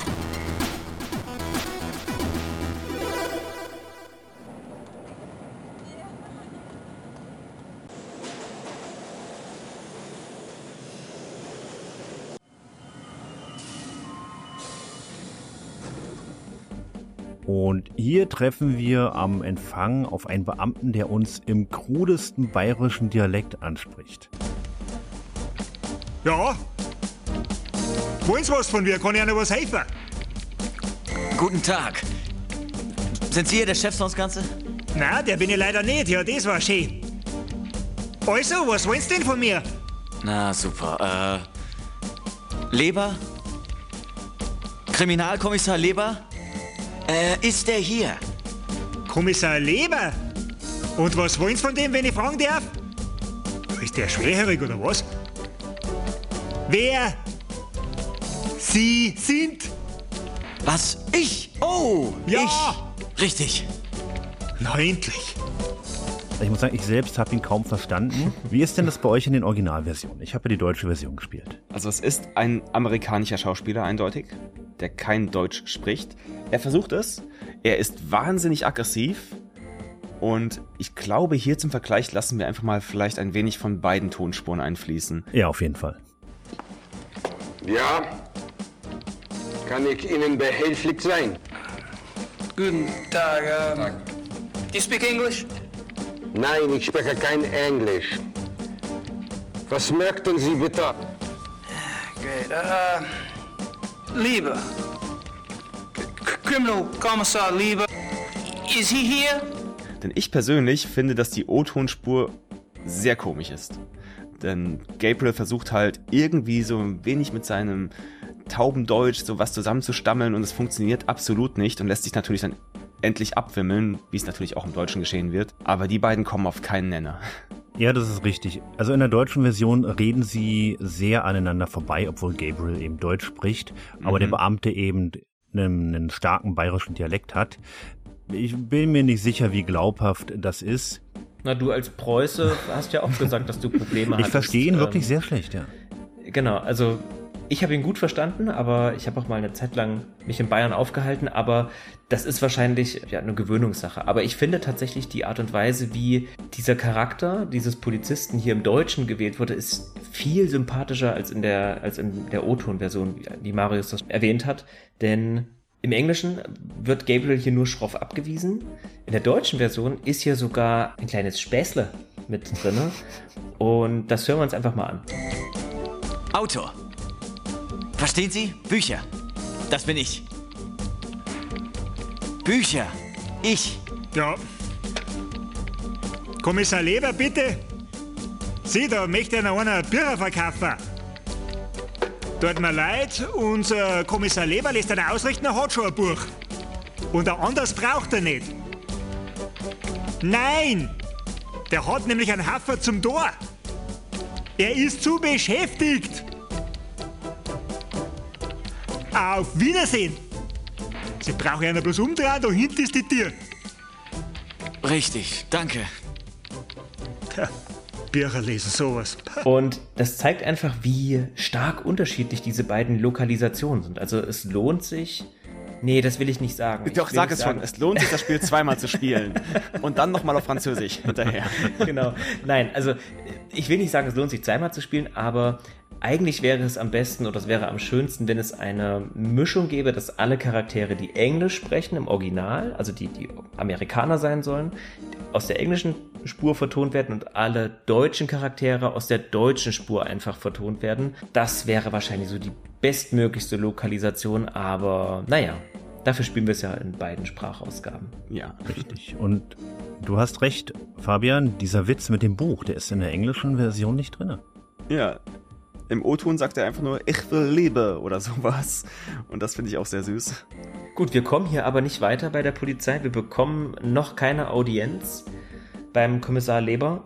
Und wir müssen hier erstmal, ja, ein bisschen abtrotten wieder und unserer zweiten Spur nachgehen. Die eine Spur war ja Polizeidirektion, haben wir aus der Zeitung erfahren. Und die andere Spur ist der Zoologische Garten, der Tiergarten.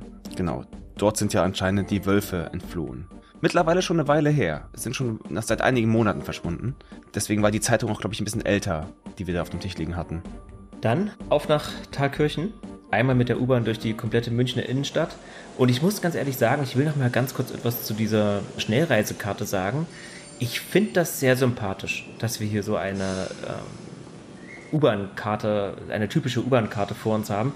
Ich weiß nicht, wie authentisch die ist. Also ich kann kein Urteil darüber abgeben, ob tatsächlich das Olympiastadion im Norden ist und die, der Marienplatz wird wahrscheinlich schon zentral sein. Ob Thalkirchen wirklich im Süden ist, kann ich nicht beurteilen, aber es macht es für mich sehr übersichtlich und ich bekomme gleich so ein Gefühl von, ah, ich bin hier tatsächlich in München unterwegs.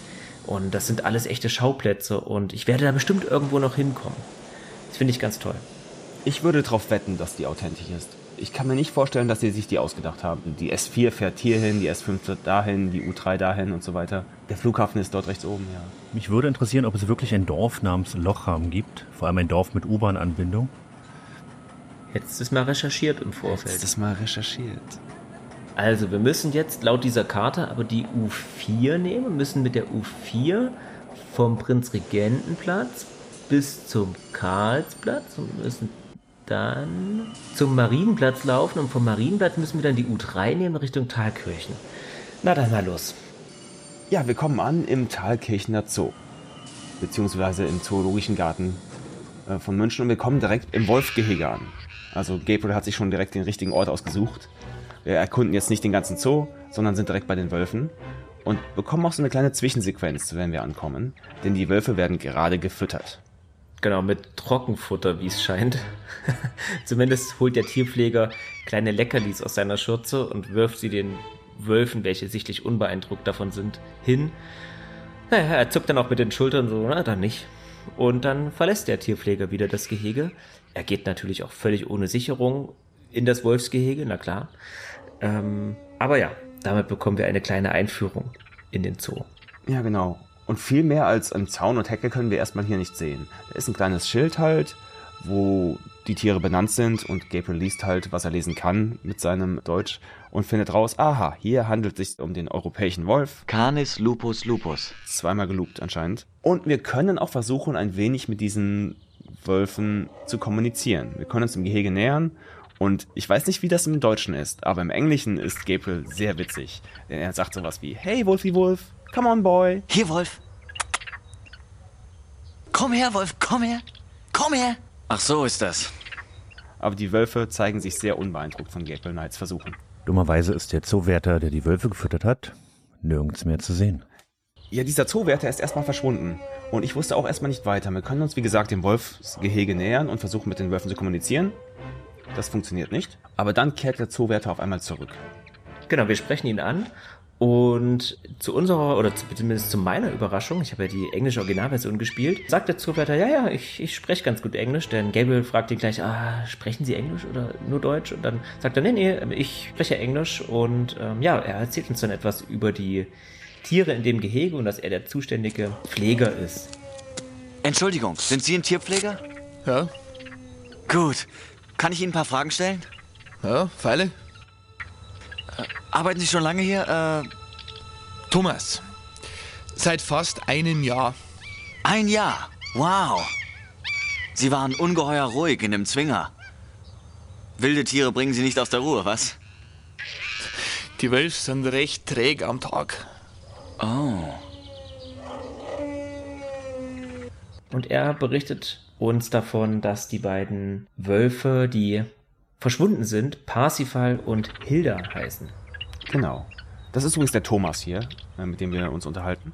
Genau, wir unterhalten uns mit ihm. Das ist mehr oder weniger Smalltalk. Und dann bekommen wir auch mit, dass Thomas ein Walkie-Talkie bei sich trägt, mit dem er Kontakt zu anderen Tierpflegern im Zoo hält, aber auch zu seinem Vorgesetzten, dem Leiter des Tierparks, Dr. Klingmann. Ich sehe, Sie haben ein Walkie-Talkie. Der Zoo ist groß. Wer gibt Ihnen normalerweise Anweisungen über das Ding? Die Kich, die Veterinärstation, Wenn sehr wichtig ist, dann ruft mir der Herr Dr. Klingmann sehr oft auch höchstpersönlich. Dr. Klingmann? Der ist zuständig für die sogenannte Säugetierabteilung. Ich wusste nicht, dass es in einem Zoo mehrere Biologen, Tierärzte für verschiedene Tiere gibt. Macht vielleicht Sinn, ich, ich weiß es nicht, wahrscheinlich ja. Und ja, wir erfahren auch, dass wir ihn im Verwaltungstrakt finden. Wer ist dieser Dr. Klingmann, von dem Sie sprachen? Der Dr. Klingmann ist der Leiter der Säugetierabteilung. Also muss ich mit ihm reden, um die Wölfe aus der Nähe zu sehen. Probieren Sie es, aber er wird es nicht erlauben. Vielleicht. Wo kann ich ihn finden? Drüben, im Verwaltungstrakt. Danke. Ja, der hat so einen richtigen Respekt vor diesem Herr Dr. Klingmann, finde ich, wenn er über ihn redet. Ja, manchmal ruft mich selbst Herr Dr. Klingmann auf meinem Walkie-Talkie an, wenn es wichtig ist in so Sachen. Wir fragen natürlich auch, ob wir die Wölfe etwas näher betrachten können. Diese Wölfe sind faszinierend, was? Ich wollte mal einen rüberrufen, aber der wollte nicht folgen. Könnten Sie mir vielleicht mal den Zwinger zeigen? Ich würde gerne einen der Wölfe hautnah erleben, so eine Art Recherche. Das geht nicht. Niemand darf in unsere Zwinger ohne Erlaubnis. Aber niemand darf das Gehege betreten. Ist verboten. Außer Thomas oder Herr Dr. Klingmann. Aber ich muss sagen, darauf zu kommen, diese Wölfe nochmal anzuklicken, hinter diesem hüfthohen Zaun, über den sie auf jeden Fall rüberspringen und jemanden anfallen könnten. Ja. Darauf muss man erstmal kommen. Die liegen halt weit entfernt. Ich bin mir nicht ganz sicher, ob die irgendwie animiert sind, so verpixelt, wie sie aussehen, oder ob die vor einem Greenscreen abgefilmt wurden. Greenscreen sind die, oder Bluescreen, ja. ja. Also ich hatte meine liebe ja. Mühe, hier im Zoo weiterzukommen, eben weil ich nicht auf die Wölfe geklickt habe. Es, es sah einfach nicht aus, als ob das notwendig wäre. Aber das ist eben der Trigger, um Thomas anzulocken, sonst würde es hier überhaupt nicht weitergehen. Mhm. Das sind übrigens auch keine Wölfe. Das sind so, das sind Hunde, Wolfshunde oder so weiter. Denn später fassen wir sie an und das ist natürlich echt eine Interaktion, wenn wir sie streicheln. Also der Schauspieler Dean Erickson befindet sich echt im gleichen Raum wie dieser Hund oder Wolf. Ja, das werden tschechisch-slowakische Wolfshunde sein, die sehen sich sehr, sehr ähnlich wie, wie Wölfe. Irgendwie sowas, ja. Ja, sowas, was sie auch bei Game of Thrones, glaube ich, benutzt haben oder so, ne? Ja. Ja, äh, wir können den Thomas natürlich auch ausfragen über die entflohenen Wölfe und er sagt uns, das ist halt geschehen bei der nächtlichen Fütterung. Waren Sie hier, als die Wölfe ausgebrochen sind? Na, ich arbeite nachts nie. Aber am nächsten Tag waren Sie doch da, oder? Ich wette, alle waren aufgeregt wegen der Polizei und so. Oh ja, das war vielleicht ein verregter Tag. Können Sie mir davon erzählen? Was denn? Wie konnten die Wölfe eigentlich ausbrechen? Mei, der Dr. Klingmann sagt, dass das Tor nach der Nachtfütterung offen war. Was glauben Sie? Das Tor ist schwer, schließt automatisch. Vielleicht ist es blockiert worden von einem Stor. Ich weiß nicht. Ich bin bloß froh, dass ich nicht gewesen bin. Der Wärter, der nachts hier gearbeitet hat, der ist. Oh, gefeuert. Ausgeschmissen haben sie. So, was denken Sie denn über die Morde? Ziemlich grausig, ja? Würden Sie sowas den zwei Wölfen zutrauen? Hm, na, das glaube ich nicht. Hilda und Parzifal haben mich mengen, wie alle Wolf. Hilda war verspult. Sie war noch so jung. Ach was. Ja, alles sehr mysteriös. Wir fragen auch, wie die beiden Wölfe aussahen, denn wir wissen ja, wir haben rotes Fell bzw. rote Haare gefunden. Und er berichtet dann davon, dass, naja, beide eher ein graues Fell hatten. Und wie sahen diese zwei Wölfe eigentlich aus? Hilda war schön. Sie hat viel Weiß auf der Brust. Der Parzifal war größer, stämmiger, mit kräftiger Brust. Und er war fünf oder sechs Jahre älter. Viel dunkler als Hilda. Dunkel? Wie dunkel? Dunkelgrau. Alle zwei waren grau. Die meisten Wölfe sind grau da. Hilda ist ein bisschen heller, aber im Alter werden es alle dunkler. Ist das so? Wir bekommen noch keinen Indiz darauf, woher diese roten Haare stammen können. Das wäre jetzt irgendwie naheliegend gewesen, dass einer der beiden Wölfe vielleicht leicht rotstichig gewesen ist, aber das bekommen wir hier noch nicht die Information. Hey, danke für Ihre Hilfe. Passt schon.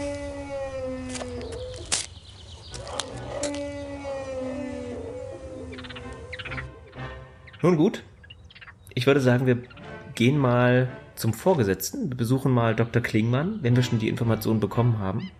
Vielleicht erfahren wir da etwas mehr.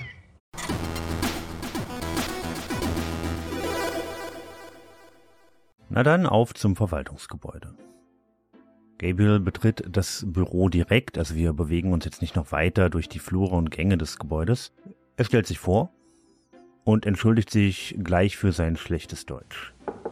Kommen Sie rein. Kann ich Ihnen helfen? Ich fürchte, mein Deutsch ist nicht sehr gut. Natürlich im besten Hochdeutsch. ja. Er gibt an, Autor zu sein und Dr. Klingmann aus Recherchegründen befragen zu wollen. Ich bin Gabriel Knight. Ich bin Schriftsteller aus Amerika. Was kann ich für Sie tun, Mr. Knight? Ich recherchiere für ein neues Buch und äh, ich höre, Sie sind Experte auf dem Gebiet. Hätten Sie einen Moment? Bitte, setzen Sie sich. Danke. Das Büro selbst ist klein und bescheiden eingerichtet, fast schon karg. Es gibt lediglich einen Schrank, eine Anrichte und einen Kleiderständer, an dem ein Mantel hängt. Das ist später noch wichtig. Der Doktor selbst sitzt hinter seinem Schreibtisch. An der Wand hinter ihm ein Poster mit einem Wolf und darüber die Überschrift München. Also M-U-N-C-H-I-N. Das ist ja. München nur richtig schön falsch geschrieben. Wahrscheinlich hätten sie eher Munich draufschreiben sollen. Es könnte auch Manchen bedeuten, wie so ähm, knabbern. Aber halte ich auch für Unsinn natürlich, aber ich sag's ja nur. Links und rechts neben dem Poster sind seine Abschlüsse, eingerahmt, wie es sich für einen richtigen Doktor gehört. Dr. Klingmann selbst ist ein Mann in seinen 50ern, Geheimratsecken. Das graue Haar ist vorne schon etwas licht, trägt eine Krawatte, Hemd, darüber eine Art Kittel, so hellem Sandbraun würde ich jetzt einfach mal behaupten. Das ist also auf jeden Fall kein weißer Kittel. Er ist Doktor der Verhaltensforschung für Säugetiere, hat an der Uni Heidelberg promoviert, erzählt er uns. Und sein besonderes Interesse gilt natürlich dem Wolf. Könnte ich Sie etwas fragen? Ja. Danke. Genau. Und ganz clever, was der Gabriel hier macht, ist, er legt seinen Kassettenrekorder auf den Tisch und fragt: Sie haben doch nichts gegen die Aufnahme. Ja, aber nein.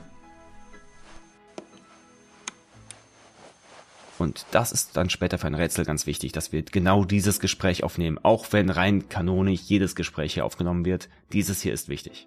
Und ich finde auch, Gabriel fühlt sich hier viel zu schnell, viel zu wohl, denn er lässt sich so in diesen Stuhl, der auf der, ja, auf der Besucherseite, so möchte ich es mal vorsichtig nennen, des Schreibtisches steht, wippt so kurz in, sein, in diesem Bürostuhl, faltet die Hände übereinander und es entsteht so ein bisschen der Eindruck, dass Gabriel hier das Sagen hat in dem Raum und nicht der Doktor. Denn der Doktor ist nach vorne gelehnt, sieht aus, als hätte er ein Anliegen und Gabriel liegt nach hinten und wartet so auf das, was kommt. Also eigentlich sind die Rollen hier völlig vertauscht.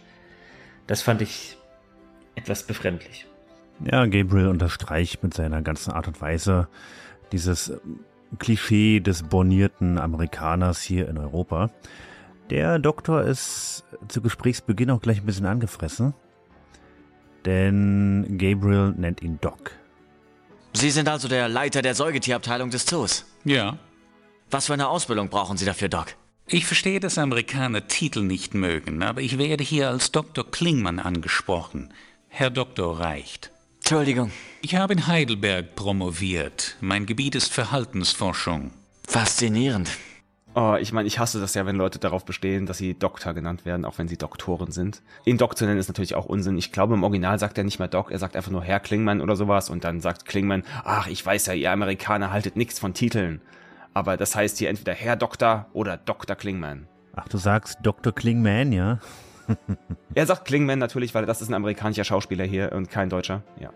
Ja, und wir können ihn auch etwas ausfragen über die entflohenen Wölfe. Ich sehe, Sie sind besonders an Wölfen interessiert. Ja, ich bin bekannt für meine Wolfsforschung. Es war sicher ein Schock für Sie, dass zwei Ihrer Wölfe ausgebrochen sind. Ja, es war sehr beunruhigend.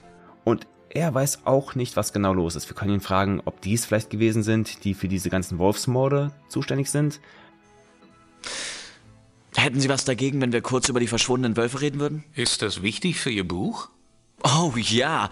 Sehen Sie, Wölfe sind die Hauptfiguren in meinem Roman und das ist doch ziemlich ungewöhnlich, finden Sie nicht? Ja, in der Tat. Nun ja, eigentlich weiß ich recht wenig davon, aber ich erzähle Ihnen, was ich weiß. Seit wann sind die Wölfe verschwunden? Seit etwa zwei Monaten. Mann, Das ist schon ziemlich lang. Merkwürdig, die Polizei tappt immer noch im Dunkeln. Naja, wie immer. Glauben Sie mir, die deutsche Öffentlichkeit ist ganz Ihrer Meinung. Glauben Sie, dass die Zoowölfe für die Morde verantwortlich sind? Das muss erst bewiesen werden. Ich habe mich gefragt, was denn sonst gewesen sein könnte. Wilde Wölfe etwa? Leider gibt es in Deutschland nur sehr wenige Wölfe in freier Wildbahn. Die meisten wurden vor langer Zeit erlegt. Die meisten? Ein paar gibt es noch in den Alpen. Aber in der Nähe einer Stadt wie München? Sehr unwahrscheinlich. Andere Vorschläge? Ich bin leider ebenso ratlos wie alle anderen, Mr. Knight. Er kann da auch nichts Neues dazu sagen. Es kommt mir so vor, als würde er das nicht glauben wollen. Was ich nicht verstehe, ist, warum Wölfe, wenn es Wölfe waren, warum Wölfe Menschen angreifen würden. Wölfe sind Raubtiere. Die meisten Fleischfresser sind potenzielle Menschenfresser, wenn der Hunger sie treibt und die Gelegenheit. Wurden die Zoowölfe nicht von Menschen aufgezogen? Ja. Und daher haben sie keine Angst vor uns. Er studiert auch hauptsächlich das Sozialverhalten von Wölfen und stellt das pure animalische Verhalten der Tiere über das Verhalten des Menschen. Seine Ansichten diesbezüglich werden von seinem Kollegium, naja, kritisch gesehen, teilweise auch abgelehnt, aber er erzählt, er hat andere Leute gefunden, die seine Erkenntnisse teilen. Das ist so ein kleiner Hinweis auf eine gewisse Loge, mit der wir später noch in Kontakt kommen. Mhm, da kommen wir später noch dazu. Was für Wolfsforschung betreiben Sie denn, Herr Doktor? Ich studiere das Sozialverhalten der Wölfe hier und in der Wildnis. Wie ist sie denn? Nun, sie hat eine Reinheit, die menschliche Gesellschaft fehlt. Das heißt Leben, Fortpflanzung, Tod. In der Natur hat es Bedeutung. Auch wenn es nicht sehr schön ist. Wir Menschen haben diesen Trieb vergessen. Haben wir das? Ja. Sagt denn ein männlicher Löwe zum Weibchen, tut mir leid, aber ich möchte keine Verpflichtung eingehen? Läuft denn ein weiblicher Wolf davon und überlässt den Nachwuchs dem Brüden, weil sie sich mit einem anderen Wolf zusammentut? Brauchen Hyänen Psychiater, weil sie Komplexe wegen ihrer diebischen Veranlagung haben? Das klingt plausibel. Ich habe natürlich übertrieben. Nein, nein. Teilen Ihre Forschungskollegen Ihre Ansichten? Nicht oft, nein. Aber glücklicherweise habe ich andere gefunden, die es tun. Ja, ich, ich mochte dieses, schämt sich eine Hyäne für ihre diebische Natur? Nein, natürlich nicht. Wir sollten alle mehr wie, wieder wie primitive Tiere sein. Das vermisst er halt so ein bisschen. Ist ein komischer Kauz. Ja, und ab einem gewissen Punkt, je nachdem wann man die Dialogoption auswählt, driftet der seriöse Herr Dr. Klingmann so ein bisschen in krude tiermythologische Theorien ab. Ich fand das sehr interessant, aber, aber es zeigt auch, dass er den Wolf vielleicht oder generell die Tierwelt vielleicht ein bisschen zu sehr verehrt. Wie wählt denn ein Wolf sein Opfer aus? Haben Sie je von der Sprache des Todes gehört? Nein. Sie wissen sicher, dass Wölfe oft junge, alte oder kranke Tiere als Beute auswählen. Bis vor kurzem wurde das für eine Art natürliche Auslese gehalten, das Überleben des Stärkeren. Aber einige von uns vermuten heute, dass es viel komplizierter ist. Wir haben beispielsweise beobachtet, wie Wölfe ein krankes Tier umkreisten. Das Tier war völlig wehrlos, aber es stand aufrecht und es blickte seine Jäger an. Die Wölfe verzogen sich. Oder ein gesunder Bulle, der sofort wegrannte, als er Wölfe bemerkte. Er machte sich zu einem leichten Ziel, völlig grundlos. Manche Forscher glauben jetzt, dass eine Art Ursprache existiert. Ich bin der Tod, sagt der Wolf. Bist du bereit, mit mir zu kommen?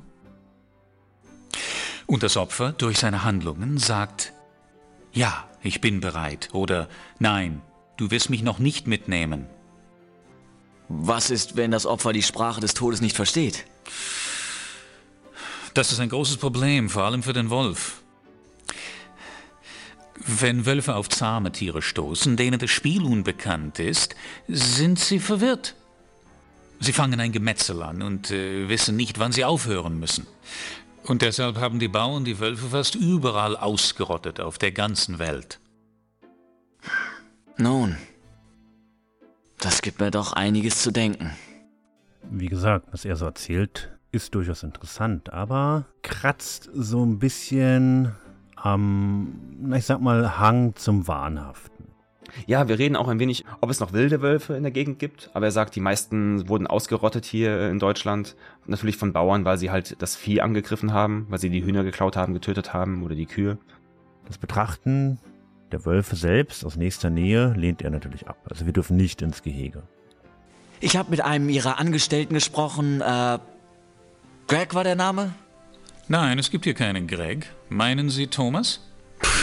Thomas, richtig. Egal, er war der, der sagte, ich soll mit Ihnen reden. Ich will nämlich wissen, ob es möglich wäre, dass ich einen der Wölfe betrachten kann. Für die Recherche? Tut mir leid, es ist ausgeschlossen. Wir zeigen unsere Wölfe niemandem. Wir müssen die Privatsphäre dieser Kreaturen schützen. Wirklich? Nun schade. Na, das war's wohl.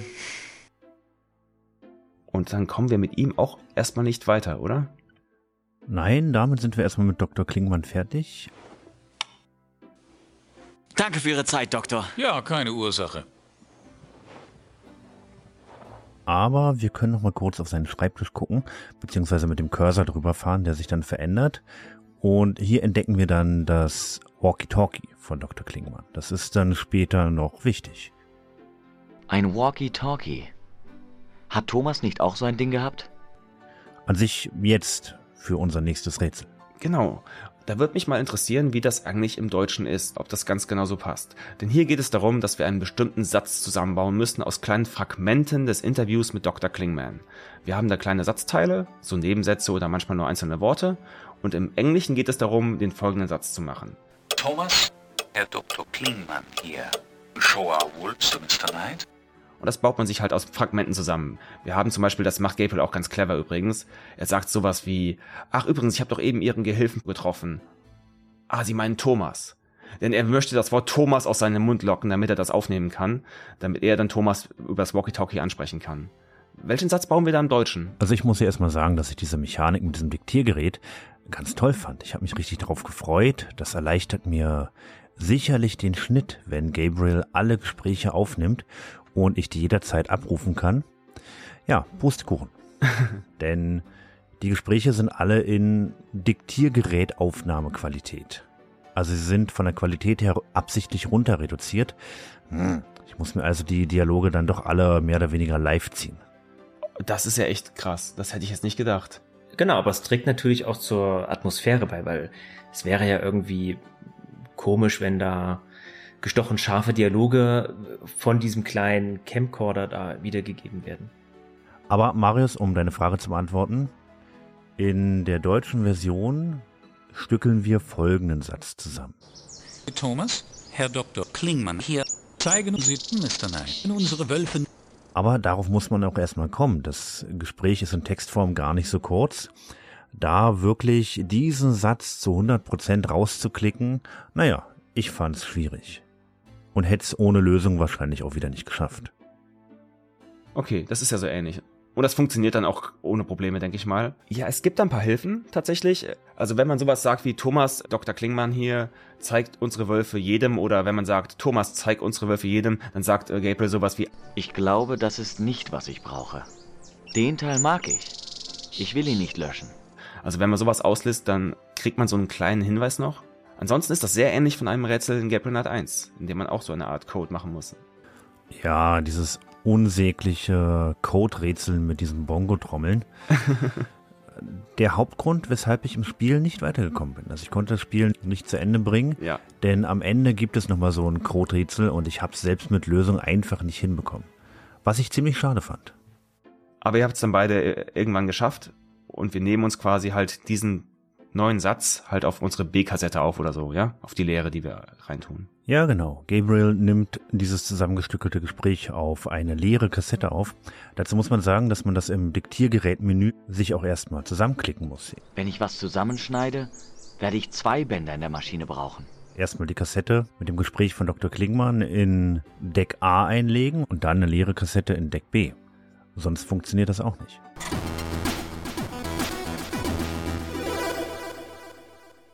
So, unsere Fake-Aufnahme steht und wir können zurück ins Verwaltungsgebäude des Zoos und einfach mal in Dr. Klingmanns Büro einbrechen.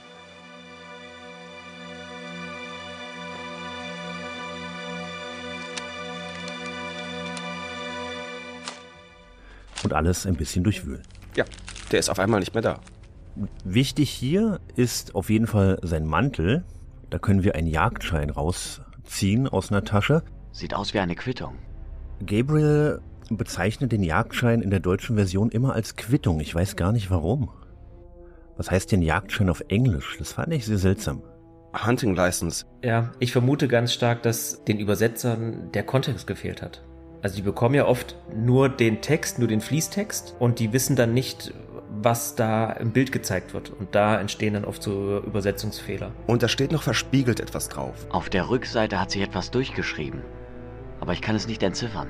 Warum auch immer in Spiegelschrift, vielleicht hat sich da irgendwas abgedruckt.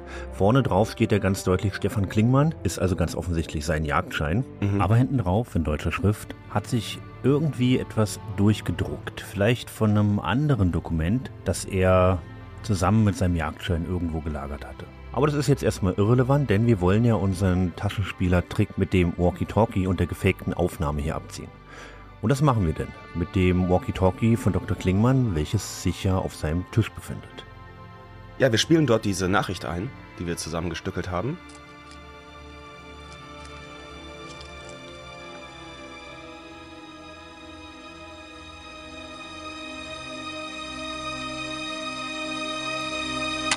Thomas? Thomas? Ja, Thomas hier?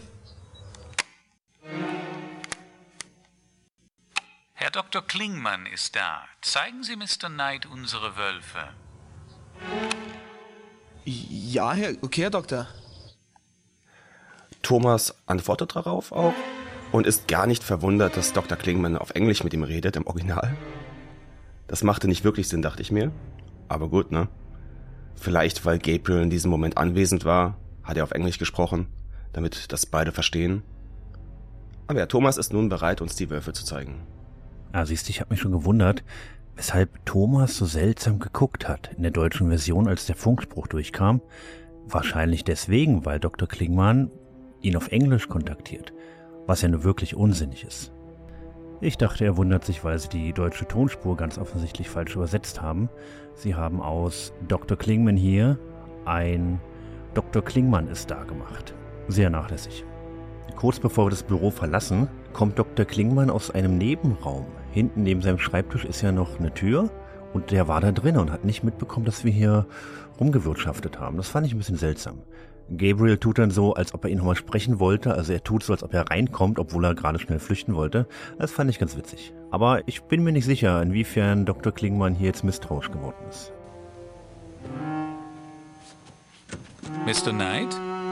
Ich war gerade schon auf dem Sprung. Oh, ich verstehe. Vielleicht ein andermal. Vielleicht. Viel Glück bei Ihrer Arbeit, Mr. Knight. Nach Ihnen. Ja, der hat, finde ich, von Natur aus so ein gewisses Misstrauen immer in den Augen gehabt, was Gabriel angeht. Ob er jetzt noch misstrauischer geworden ist, da bin ich mir nicht ganz sicher. Ja. Aber es ist ja auch verständlich, denn äh, versetzen wir uns mal in seine Lage, da kommt ein Amerikaner der sich plötzlich sehr intensiv über die Tiere im Zoo erkundigen möchte und gibt an, dass er das für seinen neuen Roman braucht oder für seine neue Geschichte braucht. Also es klingt schon ein bisschen an den Haaren herbeigezogen, im wahrsten Sinne des Wortes, wie wir gleich noch feststellen werden. Ich würde es ihm auch nicht abkaufen, die Geschichte. Also ich kann Klingman da schon verstehen, wenn er sagt oder wenn er da vielleicht Vorbehalte hat gegenüber Gabriel. Ja, aber welchen besseren Deckmantel könnte es geben, um so seltsame Fragen zu stellen, wie es Gabriel teilweise tut? Ich bin Autor, ich brauch's für einen Roman. Niemand würde auf die Idee kommen, dass er im Hintergrund eigentlich als Schattenjäger ermittelt. Ja. Ja, Klingman scheint auch viel um die Ohren gehabt zu haben, was die entflohenen Wölfe angeht, denn die Polizei ist natürlich auf der Suche nach diesen, ja, Wölfen, die anscheinend Kinder angreifen. Und das könnte natürlich auch schnell auf ihn zurückgeführt werden, wenn es dann die Wölfe aus dem Zoo sind. Okay, dann suchen wir mal wieder das Wolfsgehege auf. Dort treffen wir auch schon Thomas und ja, der gewährt uns selbstverständlich nun Zutritt zum Wolfsgehege, auch wenn er dabei kein gutes Gefühl hat, aber wenn der Boss sagt, Gabriel darf ins Wolfsgehege, dann darf Gabriel ins Wolfsgehege. Ah, hallo, Mr. Knight. Ich bin angewiesen worden, Ihnen einen Wolf zu zeigen. Wirklich? Das wäre toll.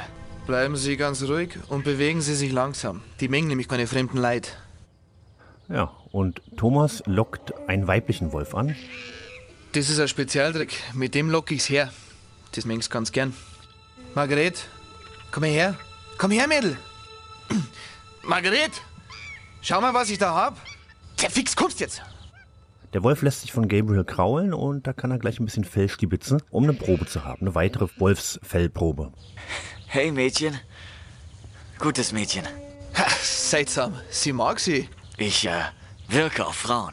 Thomas bekommt das mit und der findet das total befremdlich. Auf der einen Seite, dass der Wolf so zutraulich wird und sehr nah zu Gabriel kommt. Ich weiß nicht, was Gabriel im Deutschen sagt, aber in der Originalversion kommentiert Gabriel das dann auch mit I have a way with women. Thomas sagt dann so zu ihm, das ist aber ungewöhnlich, fassen Sie ihn nicht an, machen Sie das nicht. Lassen's das. Hören's damit auf! Sofort! Auch Thomas wird da misstrauisch und Gabriel, das hat sowas von Slapstick. Gabriel rupft da so ein paar Fälle heraus, steckt sich so, dreht sich so ein bisschen weg, wendet dem Thomas den Rücken zu und steckt sich das Wolfshaar so in, in die Sakkotasche. Das wirkt ein bisschen komisch. Naja. Ich mochte Thomas kleinen Satz, den er sagt, Wolf is not dog. Äh, das fand ich sehr, sehr witzig, fand ich das. Und er hat ja nicht Unrecht. Wolf ist kein Hund. Die sollte man nicht einfach so streicheln. Aber ich fand, die Szene hat eine gewisse Spannung aufgebaut. Mhm.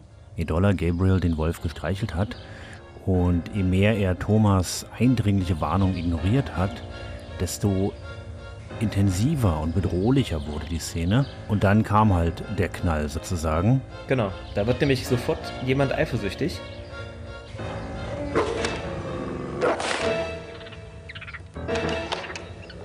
Nämlich der Nachbarwolf aus dem Gehege.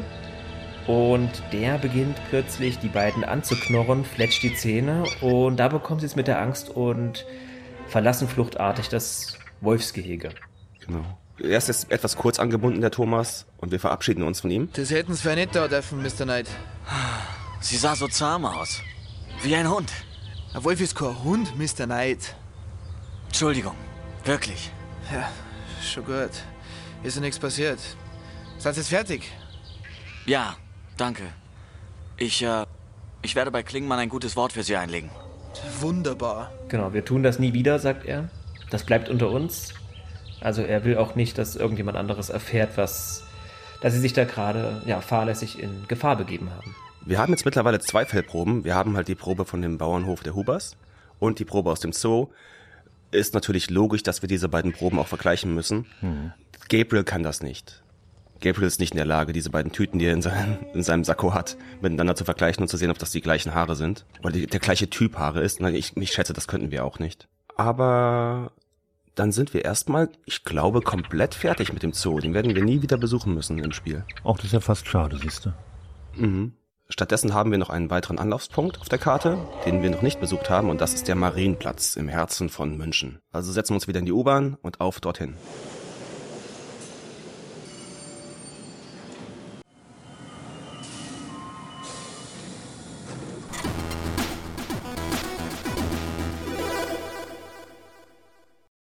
Ja, Gabriel kommt dann mit der U-Bahn am Marienplatz an.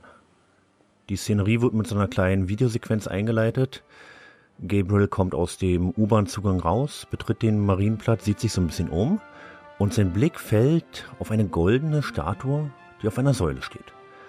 Und das ist die sogenannte Mariensäule. Die steht hier auf dem Marienplatz in München und ist ein Maria geweihtes Standbild. Maria wird hier als Patrona Bavariae, Schutzpatronin Bayerns, verehrt.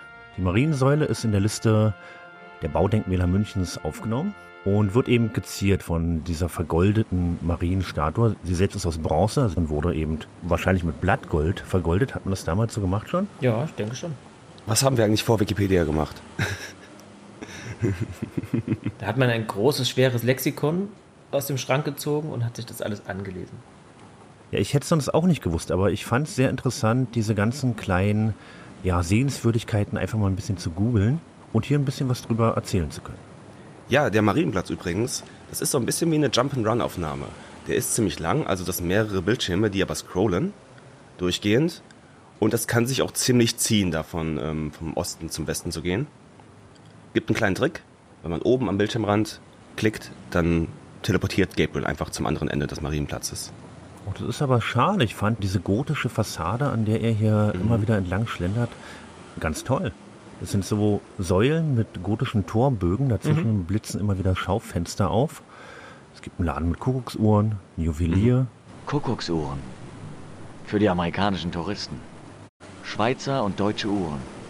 Und es gibt auch das Münchner Glockenspiel. Ja. Dieses Glockenspiel ist kunstvoll in die Fassade des Rathauses eingefasst und besteht hauptsächlich aus sehr detailliert gearbeiteten Figuren. Es werden zwei Ereignisse der Münchner Stadtgeschichte nachgestellt. Die obere Etage zeigt die im Februar 1568 gefeierte Hochzeit von Herzog Wilhelm mhm. V. mit Renate von Lothringen. Zu Ehren des Brautpaares fand damals ein Ritterturnier auf dem Marienplatz statt. Mhm. Und die untere Etage zeigt den sogenannten Schäfflertanz. Nach einer schweren Pestepidemie sollen sich die Fassmacher als erste wieder auf die Straße gewagt und tanzend die von der Pest verängstigte Bevölkerung erheitert haben. Und naja, da läuft Gabriel eben immer wieder dran vorbei. Und es ist eben die historische Fassade des sogenannten Neuen Rathauses. Ein Riesenklopper. Ich habe mir mal eine Luftaufnahme angeguckt, weil ich nicht einschätzen konnte, wo Gabriel hier eigentlich immer dran vorbeiläuft. Und es wurde 1867 bis 1909 in drei Bauabschnitten gebaut, im neugotischen Stil. Fand ich sehr interessant, das zu lesen und gefällt mir sehr. Ja, diese, dieser Schauplatz, an dem sich Gabriel da bewegt, das ist natürlich nur ein Foto, vor dem er da, also eine Art Leinwand, vor der er sich bewegt, die da per Greenscreen ja, hineinbearbeitet wurde. Aber dieser Schauplatz wirkt dennoch teilweise lebendig, weil auch andere reale Schauspieler immer mal wieder Gabriels Weg kreuzen, entweder mit ihm zusammen äh, eine Richtung einschlagen oder ihm auch entgegenkommen. Und das macht das Ganze ein Stück weit authentischer und auch lebendiger, denn wir sehen auf den ersten Blick, dass es sich dabei nur um eine Fototapete handelt, aber das ist ganz nett. Wenn wir versuchen, diese Menschen anzusprechen, die da irgendwo den Weg kreuzen, rechts nach links ihr Tagwerk verrichten, dann kommentiert Gabriel das auch ein bisschen. Er sagt dann, ah, Deutsche, immer beschäftigt. Oder ähm, sagt sowas wie Deutsche, immer in Eile. Das ist ganz nett. Wir bekommen auch ein kleines Feedback, wenn wir versuchen, diese Person anzusprechen. Ich habe manchmal versucht, eine Frau anzusprechen, aber das ging nicht. Ich habe versucht, die Metzgerin anzusprechen. Da haben wir auch sehr wenig Erfolg mit. Da ist nämlich eine kleine Metzgerei an der Seite. Ja, das kommentiert er auch. Und da ja. gibt es Weißwurst. So, äh, was gibt's denn Gutes? Die Weißwurst ist sehr gut. Uns zwei Würst. Hm. Ich überleg's mir noch. Oder Weißwurst, wie er sagt, ja. Ja, ich muss noch mal eine Sache erwähnen. Mhm. Diese roten Blumenbüsche, die Bepflanzung oben auf den Balkonen der ersten Etage des Rathauses, die fand ich wirklich wunderschön und die bildeten einen großartigen Kontrast zu dieser doch recht grauen, ja vielleicht sogar ein bisschen deprimierenden Fassade des Rathauses. Fand ich echt toll. Hm dass diese ganze Szenerie ist natürlich auf dem Stand München Anfang, Mitte der 90er Jahre. Also vermutlich wirkt der Marienplatz heute anders. Er ist viel sauberer, aufgeräumter, als man wahrscheinlich heute da, wenn man heute aus der U-Bahn herauskommt. Aber nichtsdestotrotz hat das schon seinen Wiedererkennungswert. Ich glaube, München ist immer noch verhältnismäßig sauber in der Innenstadt.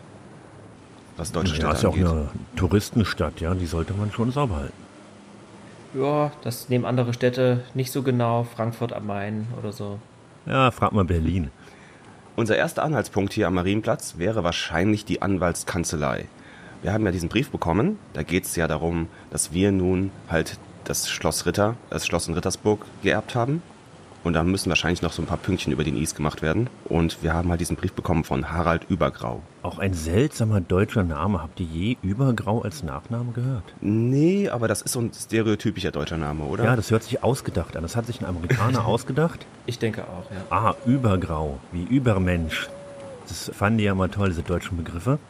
Es ist auf jeden Fall so ein Metal-Umlaut da drin. Das ist mal ganz wichtig, wenn man sich einen deutschen Namen aussucht, ja. Der Eingang zur Anwaltskanzlei ist in so einer kleinen Passage. Wir müssen am bereits erwähnten Leberkäseladen vorbei, an dem Metzger. Und diese Passage kann man zwar finden, man kann aber das Anwaltsbüro nur betreten, wenn man vorher auch wirklich den Brief gelesen hat. Macht Sinn. Weil man weiß sonst nicht, dass hier das Büro ist.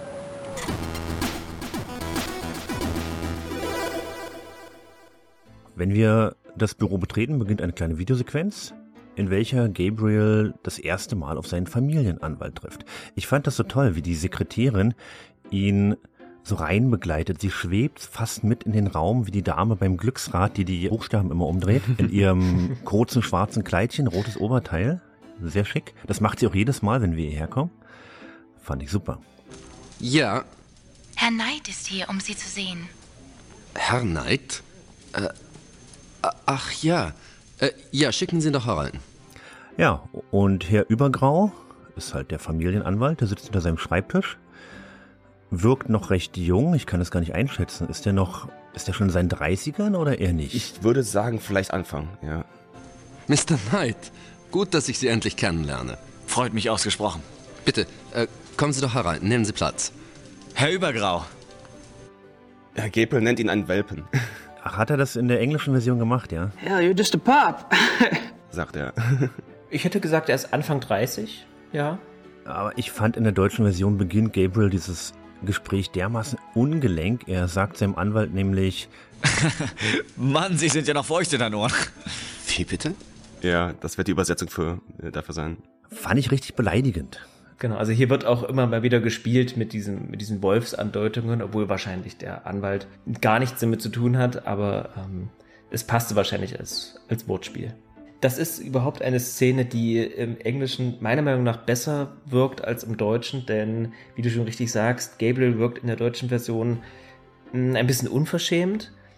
In der Originalversion fand ich das Gespräch zwischen den beiden eigentlich ganz angenehm. Zum Vergleich hier mal der Gesprächsbeginn der englischen Version. Ja, Herr Knight ist hier, um Sie zu sehen. Herr Knight. Äh. Ach ja. Ja, senden Sie doch herein. Mr. Knight, so good to finally meet you. Well, it's good to meet you. Please come in. Have a seat. Hey, Ubergrau. Hell, you're just a pup. My age. Well, I, I hope you don't, you're not disappointed. oh, me? Nah, I, I just never had a family lawyer before. I guess I was expecting Matlock or something. Genau, und das fand ich richtig, richtig schön in der Originalversion, dass es sich bei dem Anwalt tatsächlich um einen Deutschen handelt und übrigens auch bei der Sekretärin. Es gibt ja diesen ganz kurzen Dialog zwischen den beiden, wo sie ihn darüber informiert, dass ein gewisser Herr Knight hier ist, der ihn sprechen möchte. Und auch die ist Original-Muttersprachlerin, das hört man sofort. Und der Anwalt, beziehungsweise der Schauspieler des Anwaltes, der macht das ganz hervorragend. Also der nimmt, also dem kauft man diese Rolle ab.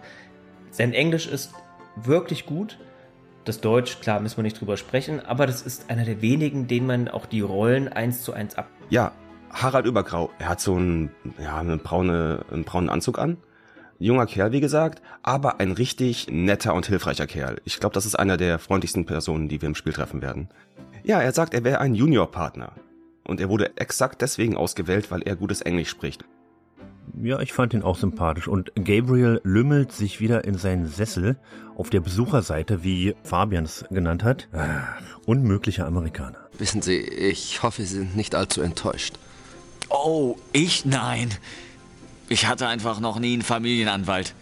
Ich habe jemand wie Liebling Kreuzberg erwartet. Sie wollen also endlich die Stadt München besuchen, ja? ja, ich mache ein paar Re Recherchen. Sagen Sie mir, wie ich Ihnen helfen kann. Meine Sekretärin und ich stehen zu Ihrer Verfügung. Danke. Ich vermute, das ist Ihr Name auf dem Schild. Wie bitte? Übergrau, Höffen und schnell. Ach, äh, eigentlich nicht. Es ist die Kanzlei meines Großvaters. Ich bin nur der Juniorpartner. Oh, Herr Knight, die Tatsache, dass ich für Ihre Familie arbeite, soll keine Beleidigung sein. Ich bekam die Aufgabe, weil ich Jura in Harvard studiert habe, wissen Sie. Wissen Sie, es ist mir egal, ob Sie der Juniorpartner oder der Bote sind. Bin froh, dass sich überhaupt jemand um den Papierkram kümmert. Ähm, also, ich versichere Ihnen, unsere Kanzlei hat den größten Respekt. Ich werde alles tun, was in meiner Macht steht. Vielen Dank. Gibt's was Spezielles über München zu wissen? Nein, Sie sollten keine Probleme haben. Sie haben ja schon etwas Deutsch gelernt, nicht wahr? Sie sind doch schon fast ein ganzes Jahr hier. Äh, nein. Ich meine, ja, es war schon fast ein Jahr. Aber mit dem Lesen und dem Rechtschreiben habe ich es nicht so. Ach, egal. Die meisten Deutschen sprechen ein bisschen Englisch. Wenn Sie etwas übersetzt haben wollen, bringen Sie es zu mir. Hier ist auch wieder dieser Running Gag, der sich wie ein roter Faden durchs Spiel zieht, dass Gabriel in seinem ganzen Jahr, das er mittlerweile in Deutschland verbracht hat, einfach kein Deutsch gelernt hat. Denn der Anwalt sagt auch, ach, Sie sind ja schon ein ganzes Jahr hier, dann können wir uns ja auf Deutsch unterhalten oder sowas in die Richtung, aber nein. Und an sich haben wir ja sogar was, was wir gerne übersetzt haben wollen, denn wir haben ja diese kleine, diesen Jagdschein gefunden und Gabriel weiß natürlich nicht, was eine Jagdloge ist. Das ist richtig, aber wir haben ja den Jagdschein noch gar nicht gespiegelt. Ist das vorher notwendig? Ich glaube nicht. Ich glaube, durch das Spiegeln kriegen wir die Adresse raus, wo der tatsächlich ist, dieser Jagdclub. Was ist ein Yachtschein? Yachtschein. Wozu braucht man hier einen Yachtschein? Ja, Jagdschein. So heißt in Deutschland die Lizenz zum Tiere töten, als Sport. Sie meinen Jagen? Eine Jagderlaubnis? Ja, genau das ist es. Was will denn ein Zooangestellter mit einer Jagderlaubnis? Ah, okay, ein Jagdschein. Warum der Dr. Klingman, der ja also im Zoo arbeitet, einen Jagdschein hat, das kann sich Gabriel dann auch nicht erklären. Das findet er auch etwas merkwürdig. Hm. Was auch merkwürdig ist, ist, dass Gabriel sein Anwalt nach verstümmelten Leichen fragt. Übergrau ist dann etwas perplex, aber dann fällt der Groschen bei ihm, denn Gabriel ist der Romanautor und die stellen scheinbar seltsame Fragen. Wissen Sie was über die verstümmelten Leichen? Die verstümmelten Leichen? Also nein. Oh, oh mein Gott, nein, ist es das, was Sie hier untersuchen? Ich habe Ihr letztes Buch gelesen, wissen Sie. Wirklich? Das ist wirklich mehr als die Pflicht verlangt. Nein, überhaupt nicht. Ich liebe Detektivromane. Philip Marlowe, all das. Die äh, äh, Voodoo-Morde, die basierten doch auf einem wirklichen Fall, nicht wahr? Entfernt. Sie, wie, äh, Sie wissen also nichts von den verstümmelten Leichen? Ja, nur dass die vermissten Zoowölfe auf dem Land Menschen angefallen und teilweise gefressen haben. Wenn Sie diesen Fall untersuchen, Herr Knight, wäre es mir eine große Freude, Ihnen zu helfen. Es ist aufregend, nicht wahr? Äh, Sie haben doch nicht vor, sich zu nah an die echten Wölfe zu begeben, hoffe ich. Nein, lieber nicht. Danke für das Angebot. Vielleicht komme ich drauf zurück. Ja, aber er kann uns dazu leider nicht viel sagen. Nee, er sagt aber, er wäre ein großer Fan unserer Blake Backlash-Romane. Ja, aber das war's hier, oder? Nee, das war's noch nicht ganz, denn wir haben ja die ganze Zeit diese Fellproben gesammelt und können nun über Übergrau eine kleine Verbindung aufbauen. Denn wir fragen, ob es jemanden gibt, der sich mit Tierbiologie auskennt.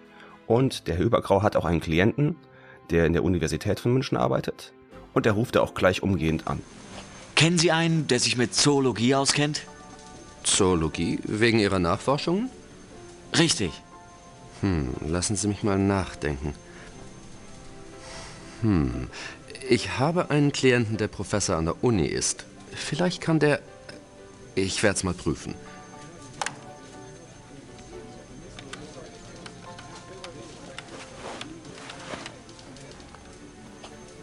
Ja, Herrn Dr. Speigal, bitte. Nur einen Moment. Herr Dr. Speigal? Ja, wie geht's Ihnen? Ich bin's, Übergrau. Ich bräuchte den Namen eines Experten in Zoologie. Oh. Das könnte funktionieren. Ja. Ja, sehr gut. Äh, recht herzlichen Dank.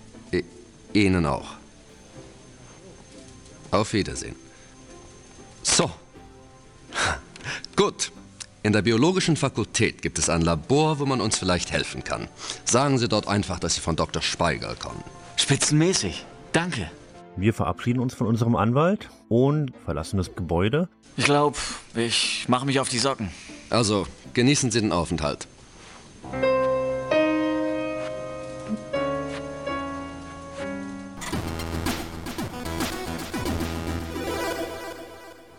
Wir gehen nochmal komplett über den Marienplatz nach rechts.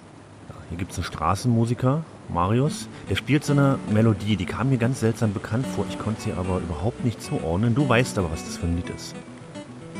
Ja, das ist When the Saints Go Marching In. Mhm. So ein amerikanischer Klassiker, den ich mit ja, Sport dort verbinde, mit Baseballspielen und ja. so Sachen. Hier gibt es noch einen Brunnen, das ist ein mittelalterlicher Zierbrunnen. Dabei handelt es sich um den sogenannten Fischbrunnen. Der Fischbrunnen steht vor dem Haupteingang des neuen Rathauses auf dem Marienplatz in der Altstadt Münchens. Der Vorgänger des heutigen Fischbrunnens wurde 1862 bis 1865 von Konrad Noll gestaltet und am 19. September 1866 in Betrieb genommen. Nach der kriegsbedingten fast vollständigen Zerstörung 1944 gestaltete Josef Henselmann 1954 den Brunnen unter Verwendung von drei noch erhaltenen Metzgerfiguren neu. Drei ebenfalls erhaltene Musikanten des Neubrunns befinden sich heute am Karlstor. An besagtem Fischbrunnen fanden früher zwei traditionelle Ereignisse statt. Zum einen den sogenannten Metzgersprung. Hier wurden die Metzgerlehrlinge sozusagen freigesprochen, was heute der Übergabe des Gesellenbriefes als Abschluss der Metzgerausbildung entspricht. Die zweite Tradition ist das Geldbeutelwaschen. Am Aschermittwoch wäscht der Münchner Oberbürgermeister, meist zusammen mit dem Stadtkämmerer, das leere Stadtsäckel im Wasser des Fischbronns. Damit soll sichergestellt werden, dass es im nächsten Jahr wieder gefüllt ist. Wenn wir noch weiter nach rechts gehen, kommen wir in die Dienerstraße. Häuser, Häuser, Häuser. Und hier gibt es eine Postfiliale. Unscheinbar versteckt, finde ich. Ja, es, ja, es steht groß Post dran. Marius, musste mal richtig hingucken. Steht da echt Großpost dran? Also in der Nahaufnahme ja. In der Straßenaufnahme bin ich mir gar nicht sicher, ob man das so deutlich sieht. Ich musste suchen. Ja, ich fand den anderen Laden, den wir hier später betreten, wesentlich unscheinbarer. Ja, aber da wissen wir zumindest durch die Adresse, die wir später rauskriegen, dass wir in der richtigen Straße sind und hier etwas finden müssen. Das stimmt. Hm. Das hilft da ein wenig. aber jetzt verschicken wir erstmal den Brief an Grace. Ich sollte besser den Brief an Gracie abschicken.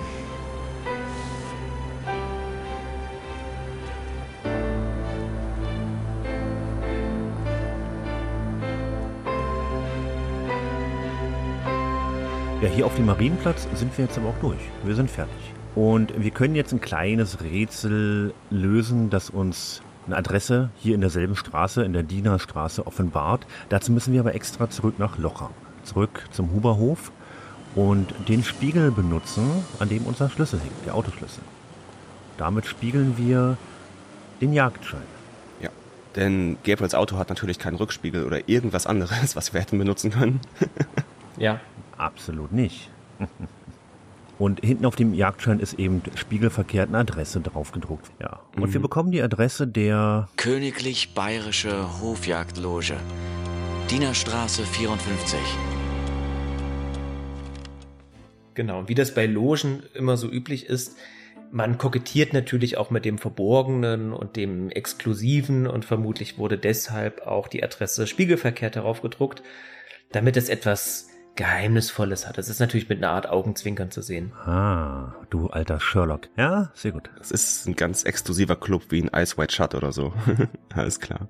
Ja, oder der Lions Club oder ja, Burschenschaften oder eben andere Dinge, die die exklusiven Personen vorbehalten sind. ja, und damit sind wir auch in Locham erstmal fertig und können nun die Universität besichtigen. Genau, auf der U-Bahn-Karte gibt es einen neuen Punkt zum Anklicken.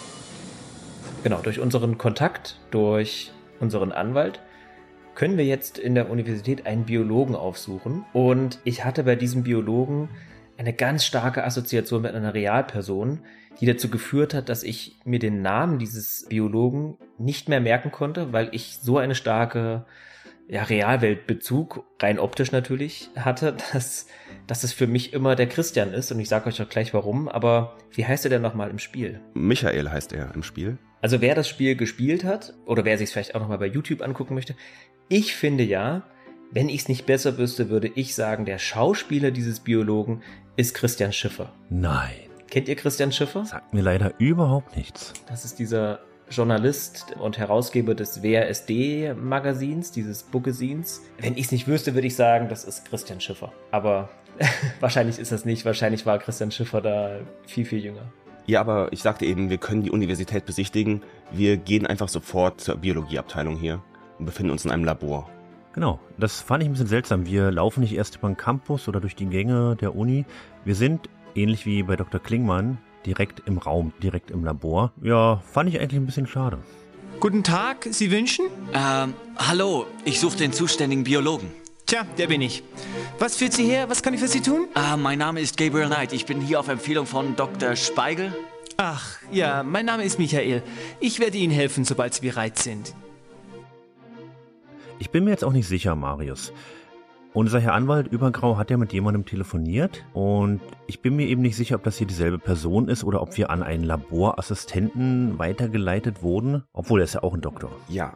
Ich vermute, dass er wissenschaftlicher Mitarbeiter ist. Das wäre dem Alter her entsprechend. Das sind ja häufig Mitarbeiter, die entweder selber noch im Studium sind, die haben meistens, heute würde man sagen, ihr Bachelor abgeschlossen und stecken in ihrer Masterarbeit oder promovieren gerade. Wird auch dadurch ein bisschen unterstrichen, weil Mhm. Er, nachdem wir ihm die Proben geben, denn wir suchen diesen jungen Mann auf, weil wir gerne unsere Wolfshaare abgeglichen haben wollen. Wir wollen herausfinden, wo liegt der Unterschied oder gibt es einen Unterschied zwischen diesen roten Haaren vom Huberhof und den Wolfshaaren, die wir im Zoo gezupft haben. Können Sie das Haar analysieren? Hm.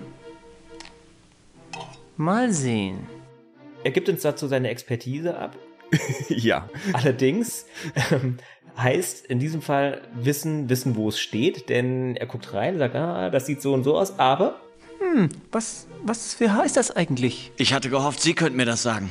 Möglicherweise, ja, ja. Und dann zückt er so ein Lexikon, blättert da drin rum. Er weiß natürlich auch mal sofort gleich, auf welcher Seite es steht und bestätigt dann. Hund, würde ich sagen. Grau, die Spitzen sind dünner, was auf einen dichten Unterpelz hinweist. Hm? Können Sie die Rasse identifizieren? Hm, Moment mal. Ja. Mhm. Ja. Ja, er zieht die absolut richtigen Schlüsse. Bei unserer ersten Probe handelt es sich auf jeden Fall um Wolfshaar. Ist das nicht toll? Hm? Es ist kein Hundehaar. Sieht aus wie Wolf. Aha.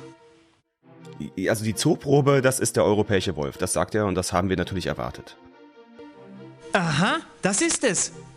Canis lupus lupus, ein europäischer Wolf. Super, danke. Mhm, keine Ursache. Die Probe vom Bauernhof hingegen, der sagte, da stimmt was nicht mit. Könnten Sie sich diese Haarprobe anschauen? Ah, das ist nicht dasselbe wie das andere Haar. Ach nein? Nein, ganz anders. Hm, vielleicht ein Wolf jedoch. Ähnlich wie die andere Probe, aber nicht die gleiche Rasse. Nicht die gleiche Rasse, sind Sie sicher? Augenblick.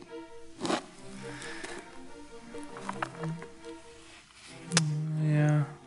Hm. Es ist definitiv nicht Canus lupus lupus. Es passt aber auch zu keiner anderen Wolfsrasse im Buch leider. Es ist nicht Hundehaar. Also? Was dann? Es könnte, ähm, wie erkläre ich's, äh, Mix-up? Mischung? Sie meinen den Mischling? Mischling. Der sucht im Englischen nach dem Wort Hybrid, was ihm nicht sofort eingefällt. Also sagt er, Also, wenn ein Wolf und ein Hund, pff, ja? Genau.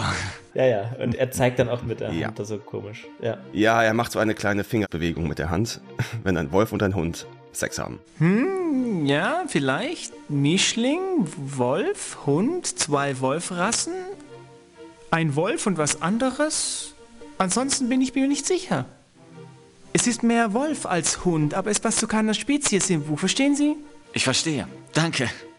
Naja, er kann es nicht genau zuordnen. Und ich hatte eigentlich so ein bisschen mit der Werwolf-Trope mal deinen komischen Begriff zu nutzen, Marius. Mhm. Ähm, Werwolf meinst du? Ja, ja, na, mhm. dass er diese, nein, ich meinte nicht Werwolf, dass er jetzt sagt, ah, Hybrid, es ist ein Wolf-Mensch-Hybrid. Das heißt, irgendwas Menschliches mit in dem Haar. Das hätte mich sehr gefreut. Klar, es ist ein Klischee, aber... Mh, die Katze lassen sie noch nicht aus dem Sack, nee.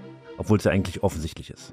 Wir geben ihm auch diesen Pfotenabdruck, den wir genommen haben, in dem Gips. Können Sie einen Pfotenabdruck für mich ansehen? Sicher, okay. Mein Gott, ist das schwer. Was ist das, Zement? Äh, ich hatte leider keinen Gips mehr. Genau, und er sagt, das wäre viel zu groß für einen Wolf, für einen europäischen Wolf. Hm. Ja.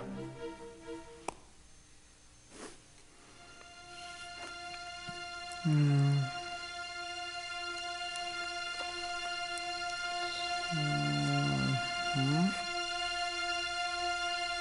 Ja.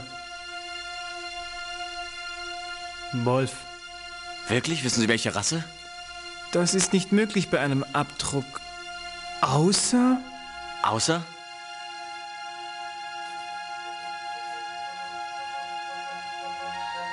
Tja, wusste ich's doch. Sehr groß für einen Wolf. Sehr groß.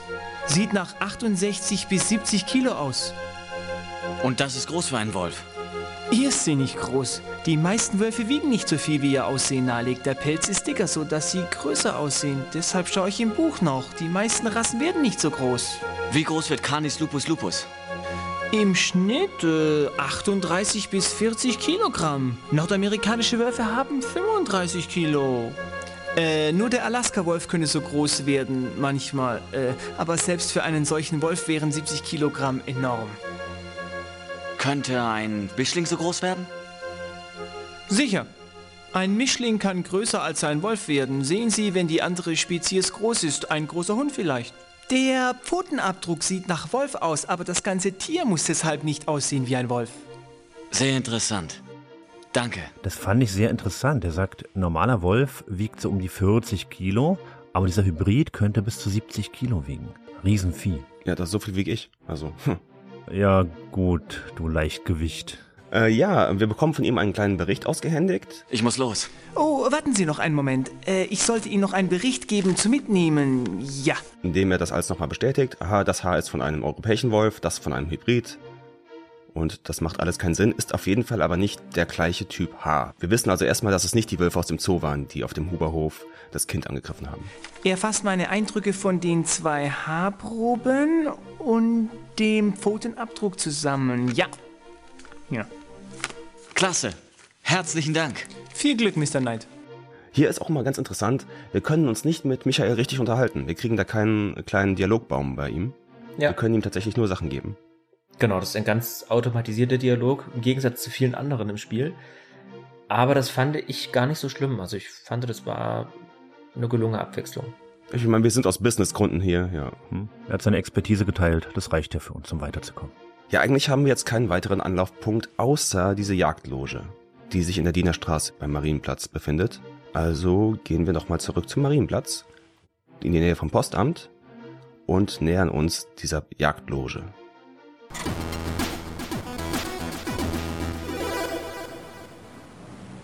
Genau, wir müssen dazu wieder nach rechts, wenn wir aus dem U-Bahn-Schacht kommen.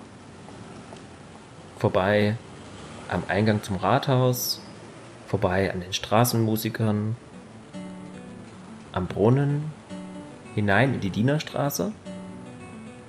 Und diesmal besuchen wir nicht auf der rechten Seite die Post, sondern wir müssen noch tiefer in die Dienerstraße hinein, einmal die Straße überqueren und dann ist es die Hausnummer 54. Dienerstraße 54. Ein etwas unscheinbarer Eingang. Innen drin ja, werden wir gleich am Empfang von einem Mann mit sehr hoher Stirn empfangen. und ja, der gibt uns zu verstehen, dass wir hier eigentlich ja nicht willkommen sind, beziehungsweise was wir von ihm wollen, was wir überhaupt hier wollen. Und er will uns so ein bisschen abwimmeln. Verzeihen Sie bitte, aber das ist hier ein privater Club. Ja, Fabian, wie du schon sagtest, wir betreten das Etablissement sehr edel. Der Empfang ist komplett holzvertefelt, wie so vieles hier bisher. Ich finde ja holzvertefelt immer super. Und hinter einer Art Pult steht ein Bediensteter der Loge. Mit Anzug, Fliege, um die 40. etwas hochnäsig. Und er ist von unserer Anwesenheit hier natürlich nicht begeistert. Guten Tag. Äh, wie geht's? Ach, das noch. Wissen Sie, Sie befinden sich hier auf einem Privatgelände. Das ist doch hier die königlich bayerische Hofjagdloge, oder nicht? Das ist richtig. Kann ich Ihnen behilflich sein? Was treiben denn hier so alle? Wenn Sie das nicht wissen, dann sind Sie hier am falschen Platz. Guten Tag. Und Gabriel auf seine natürliche Gabriel Knight Art versucht ihm zu erklären, dass er ja auch ein passionierter Jäger ist. Wo er herkommt aus Amerika. We're always shooting them pesky animals. Und er stellt sich so ein bisschen auf dumm. Und er macht auch im Original seinen Südstaaten-Akzent, den überträgt er jetzt richtig hier. My name's Gabriel Knight. I'm an avid hunter. I was given your name by a friend. Really? Tell me more. Uh, well, me and the boys back home, we're always out shooting them pesky animals. I thought I'd look you up while I was in town, you know, uh, get a few pointers. Well, that warms my heart, but I'm afraid you were misled. This is a very exclusive club. We only accept members of very prominent German families. Das macht er gerne mal, wenn er mit ahnungslosen Deutschen redet. Er stellt sich ein bisschen auf blöd. Mein Name ist Gabriel Knight. Ich bin ein begeisterter Jäger. Ich habe Ihren Namen von einem Freund. Wirklich? Erzählen Sie mir mehr. Ja, also ich und die Jungs daheim, wir sch- schießen immer so Viecher. Und ich dachte, ich schau mal rein, wo ich doch gerade da bin. Tja, ich bin gerührt, aber ich muss Ihnen mitteilen, dass Sie sich irren. Das ist hier ein exklusiver Club.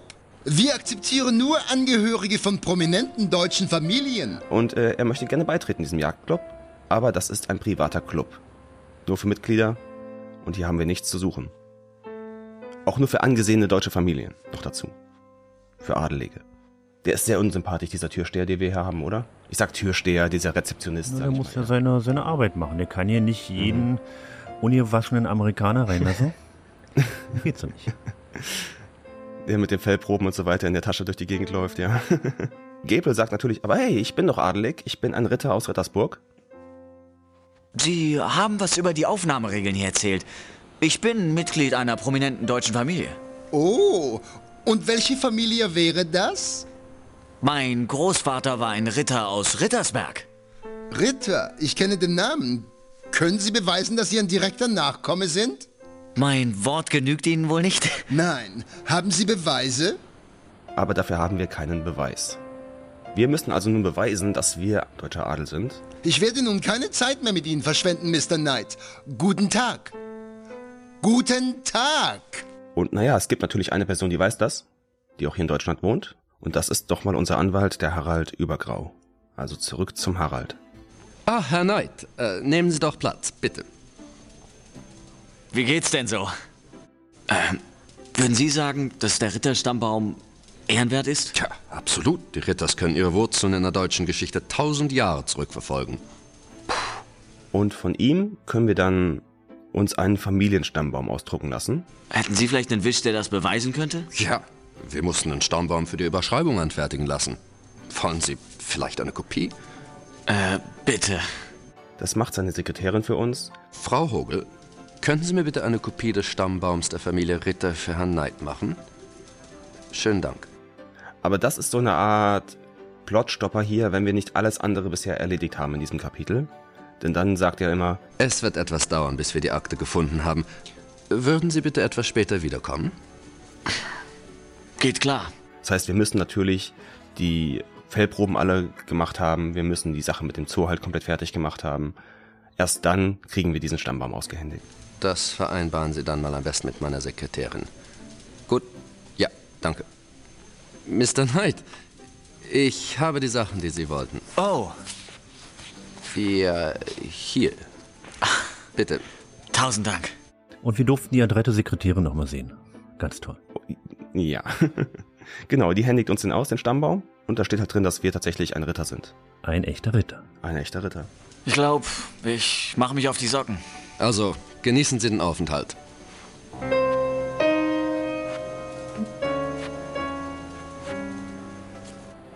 Hallo. Sie schon wieder. Was wünschen Sie nun? Ich sagte, ich bin ein Ritter aus Rittersberg. Und ich sage Ihnen, ich brauche Beweise. Bitte sehr. Ja, und den Wisch überreichen wir dann Xaver, so heißt der Mitarbeiter in der Loge, der uns abgewiesen hat. Naja, und da wird er eben etwas zugänglicher und stellt sich uns eben auch jetzt erst namentlich vor. Verstehe. Ich muss Ihnen gratulieren. Ich hatte ja keine Ahnung. Ihre Familie gehört Schloss Ritter in Rittersberg? Ja, ja, stimmt. Warum? Verzeihen Sie mein Benehmen. Für einen Amerikaner und einen wie Sie einer sind. Ich verbeug mich vor Ihrem Stammbaum, Herr Knight. Ja, ja, ist schon in Ordnung, äh, Meister. Und, wann geht's los? Ich bin Xaver, Sir. Und verzeihen Sie, nichts geht los. Die Papiere sind nur der Anfang. Sie müssen noch von einem Mitglied eingeladen werden. Hör mal, Gabriel ist richtig selbstgefällig, oder wenn er diesen Stammbaum aushändigt, dem Xaver gegenüber. So richtig. Übrigens, hier, guck mal hier drauf. Ich bin echt ein Ritter. Ich, ich fand das sehr überdreht, fand ich das. Aber es passt ja zu dieser ganzen Figur, die etwas. Natürlich. Etwas arrogant ist, etwas selbstgefällig ist. Denn das sind ja auch so die leicht negativen Charaktereigenschaften eines Gabriel Knight. Zumindest hier in Teil 2. Ja, aber wie gesagt, Gabriel ist empört, dass er nicht vorgelassen wird. Das Gespräch wird etwas lauter. Moment mal. Sie haben mir gesagt, Sie wollen einen Stammbaum. Sie haben ihn. Ich mag es nicht, wenn ich behandelt werde wie die arme Verwandtschaft. Und das bekommt jemand mit. Darf ich unterbrechen? Ihr Gespräch war nicht zu überhören. Xaver, was machen Sie mit unserem Gast? Entschuldigen Sie bitte die Störung. Der Amerikaner besteht darauf, mit jemandem zu sprechen. Er ist einer der Ritters aus Rittersberg. Sie gehören zur Familie Ritter? Aus Rittersberg in Bayern? Ja, was mal Bayern war jedenfalls. Es wird immer Bayern bleiben für uns. Ein Mann in Gabriels Alter, so ungefähr, kommt zu uns und stellt sich als Herr Baron Friedrich von Glover vor. Trägt einen feinen Anzug, eine Fliege, hat so langes, gelocktes, dunkles Haar. Hm, aber so ein wenig nach hinten gegelt. Also man. Ja, genau. Man sieht ihm eine gewisse Schnöseligkeit an, obwohl er uns relativ freundlich empfängt. Ja, das ist richtig. Aber Leute, die von Anfang an gleich freundlich sind, da bin ich ja immer sehr skeptisch. Oh ja. Darf ich bitte die Papiere sehen?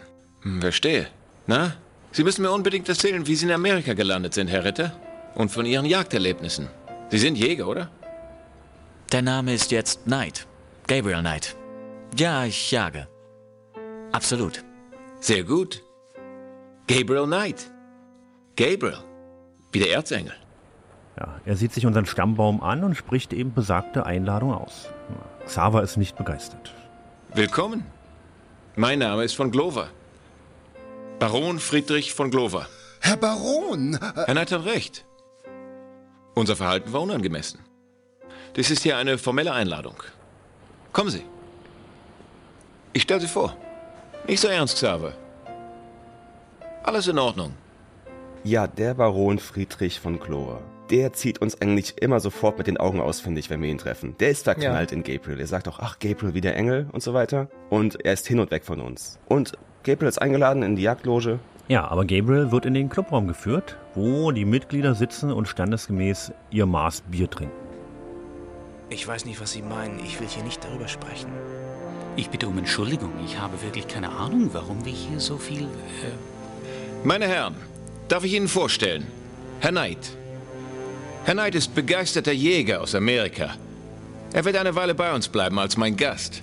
Das gibt uns die Möglichkeit, äh, unsere intellektuellen Fähigkeiten zu vergleichen. Vielleicht können wir was lernen. Ich stelle vor.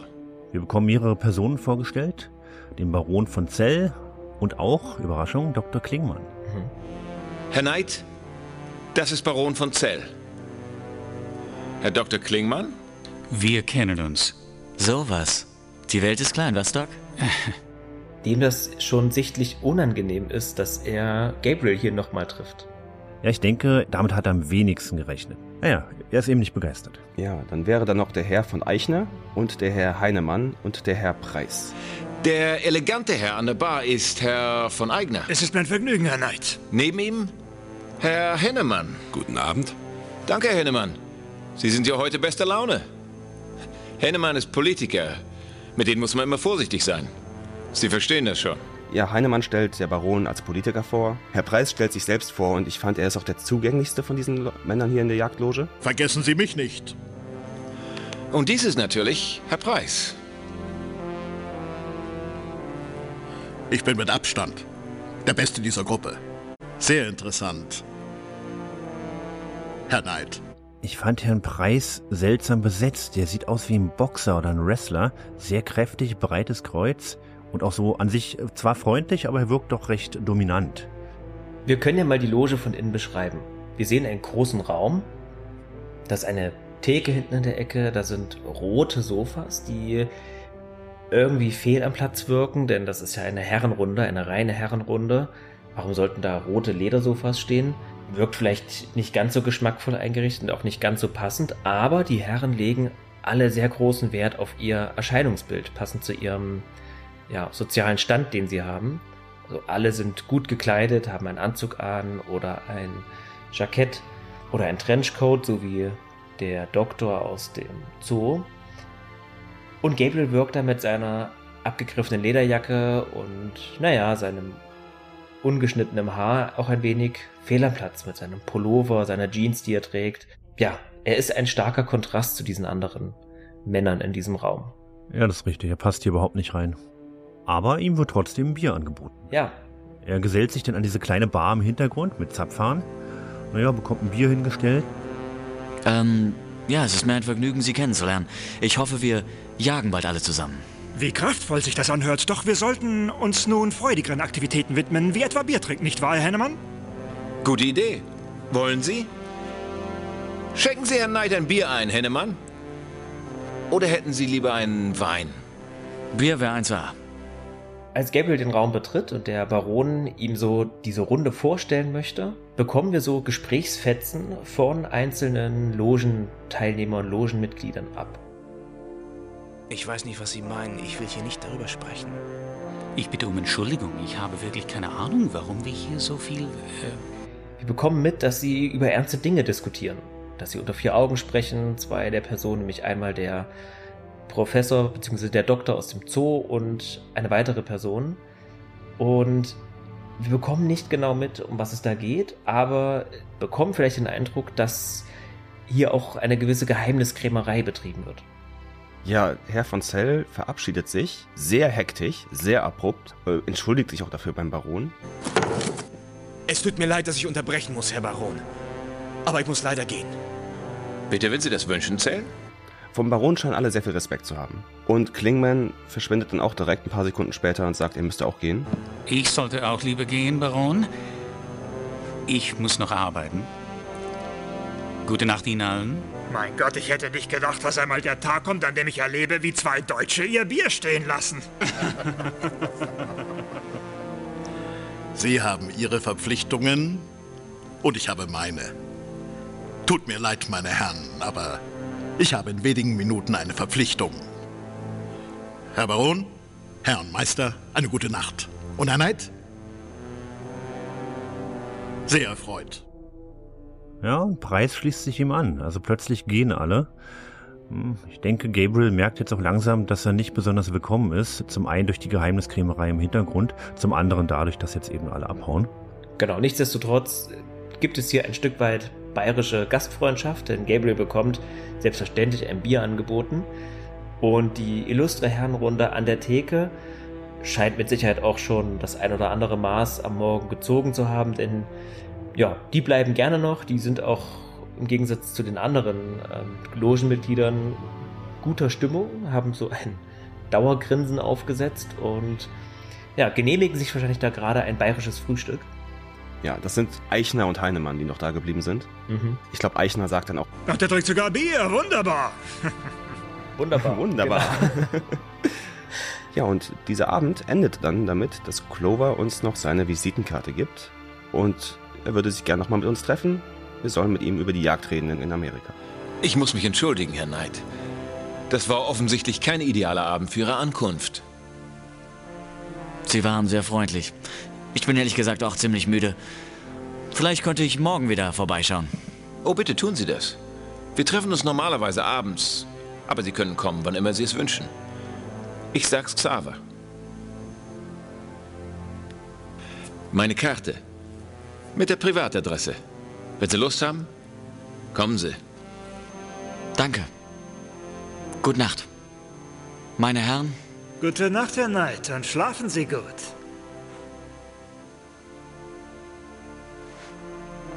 Hölzer noch eins.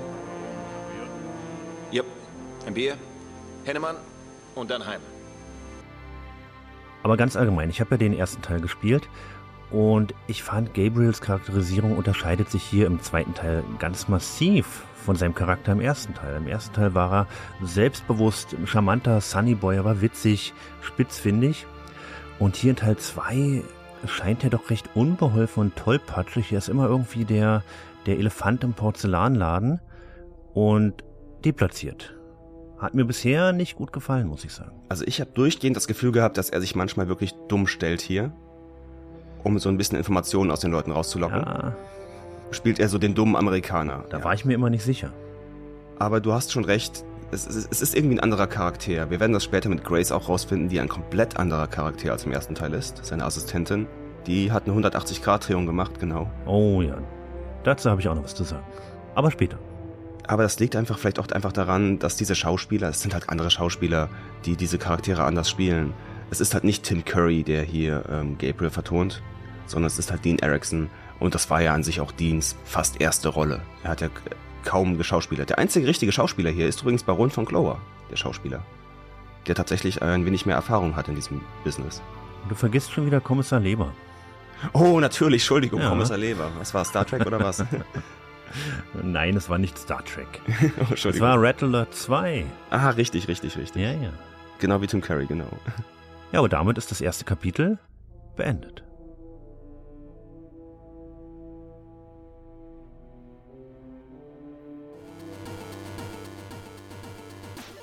Die komplette Staffel ist bereits jetzt für all unsere Unterstützer bei Patreon und Steady verfügbar.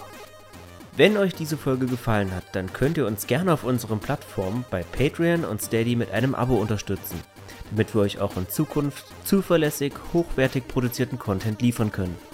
Feedback, Kritik oder Anregungen zu dieser und kommenden Staffeln könnt ihr in unserem Discord-Kanal bei Facebook, Twitter oder Instagram abgeben. Links dazu gibt es in den Show Notes oder auf unserer Website www.downtothedetail.de.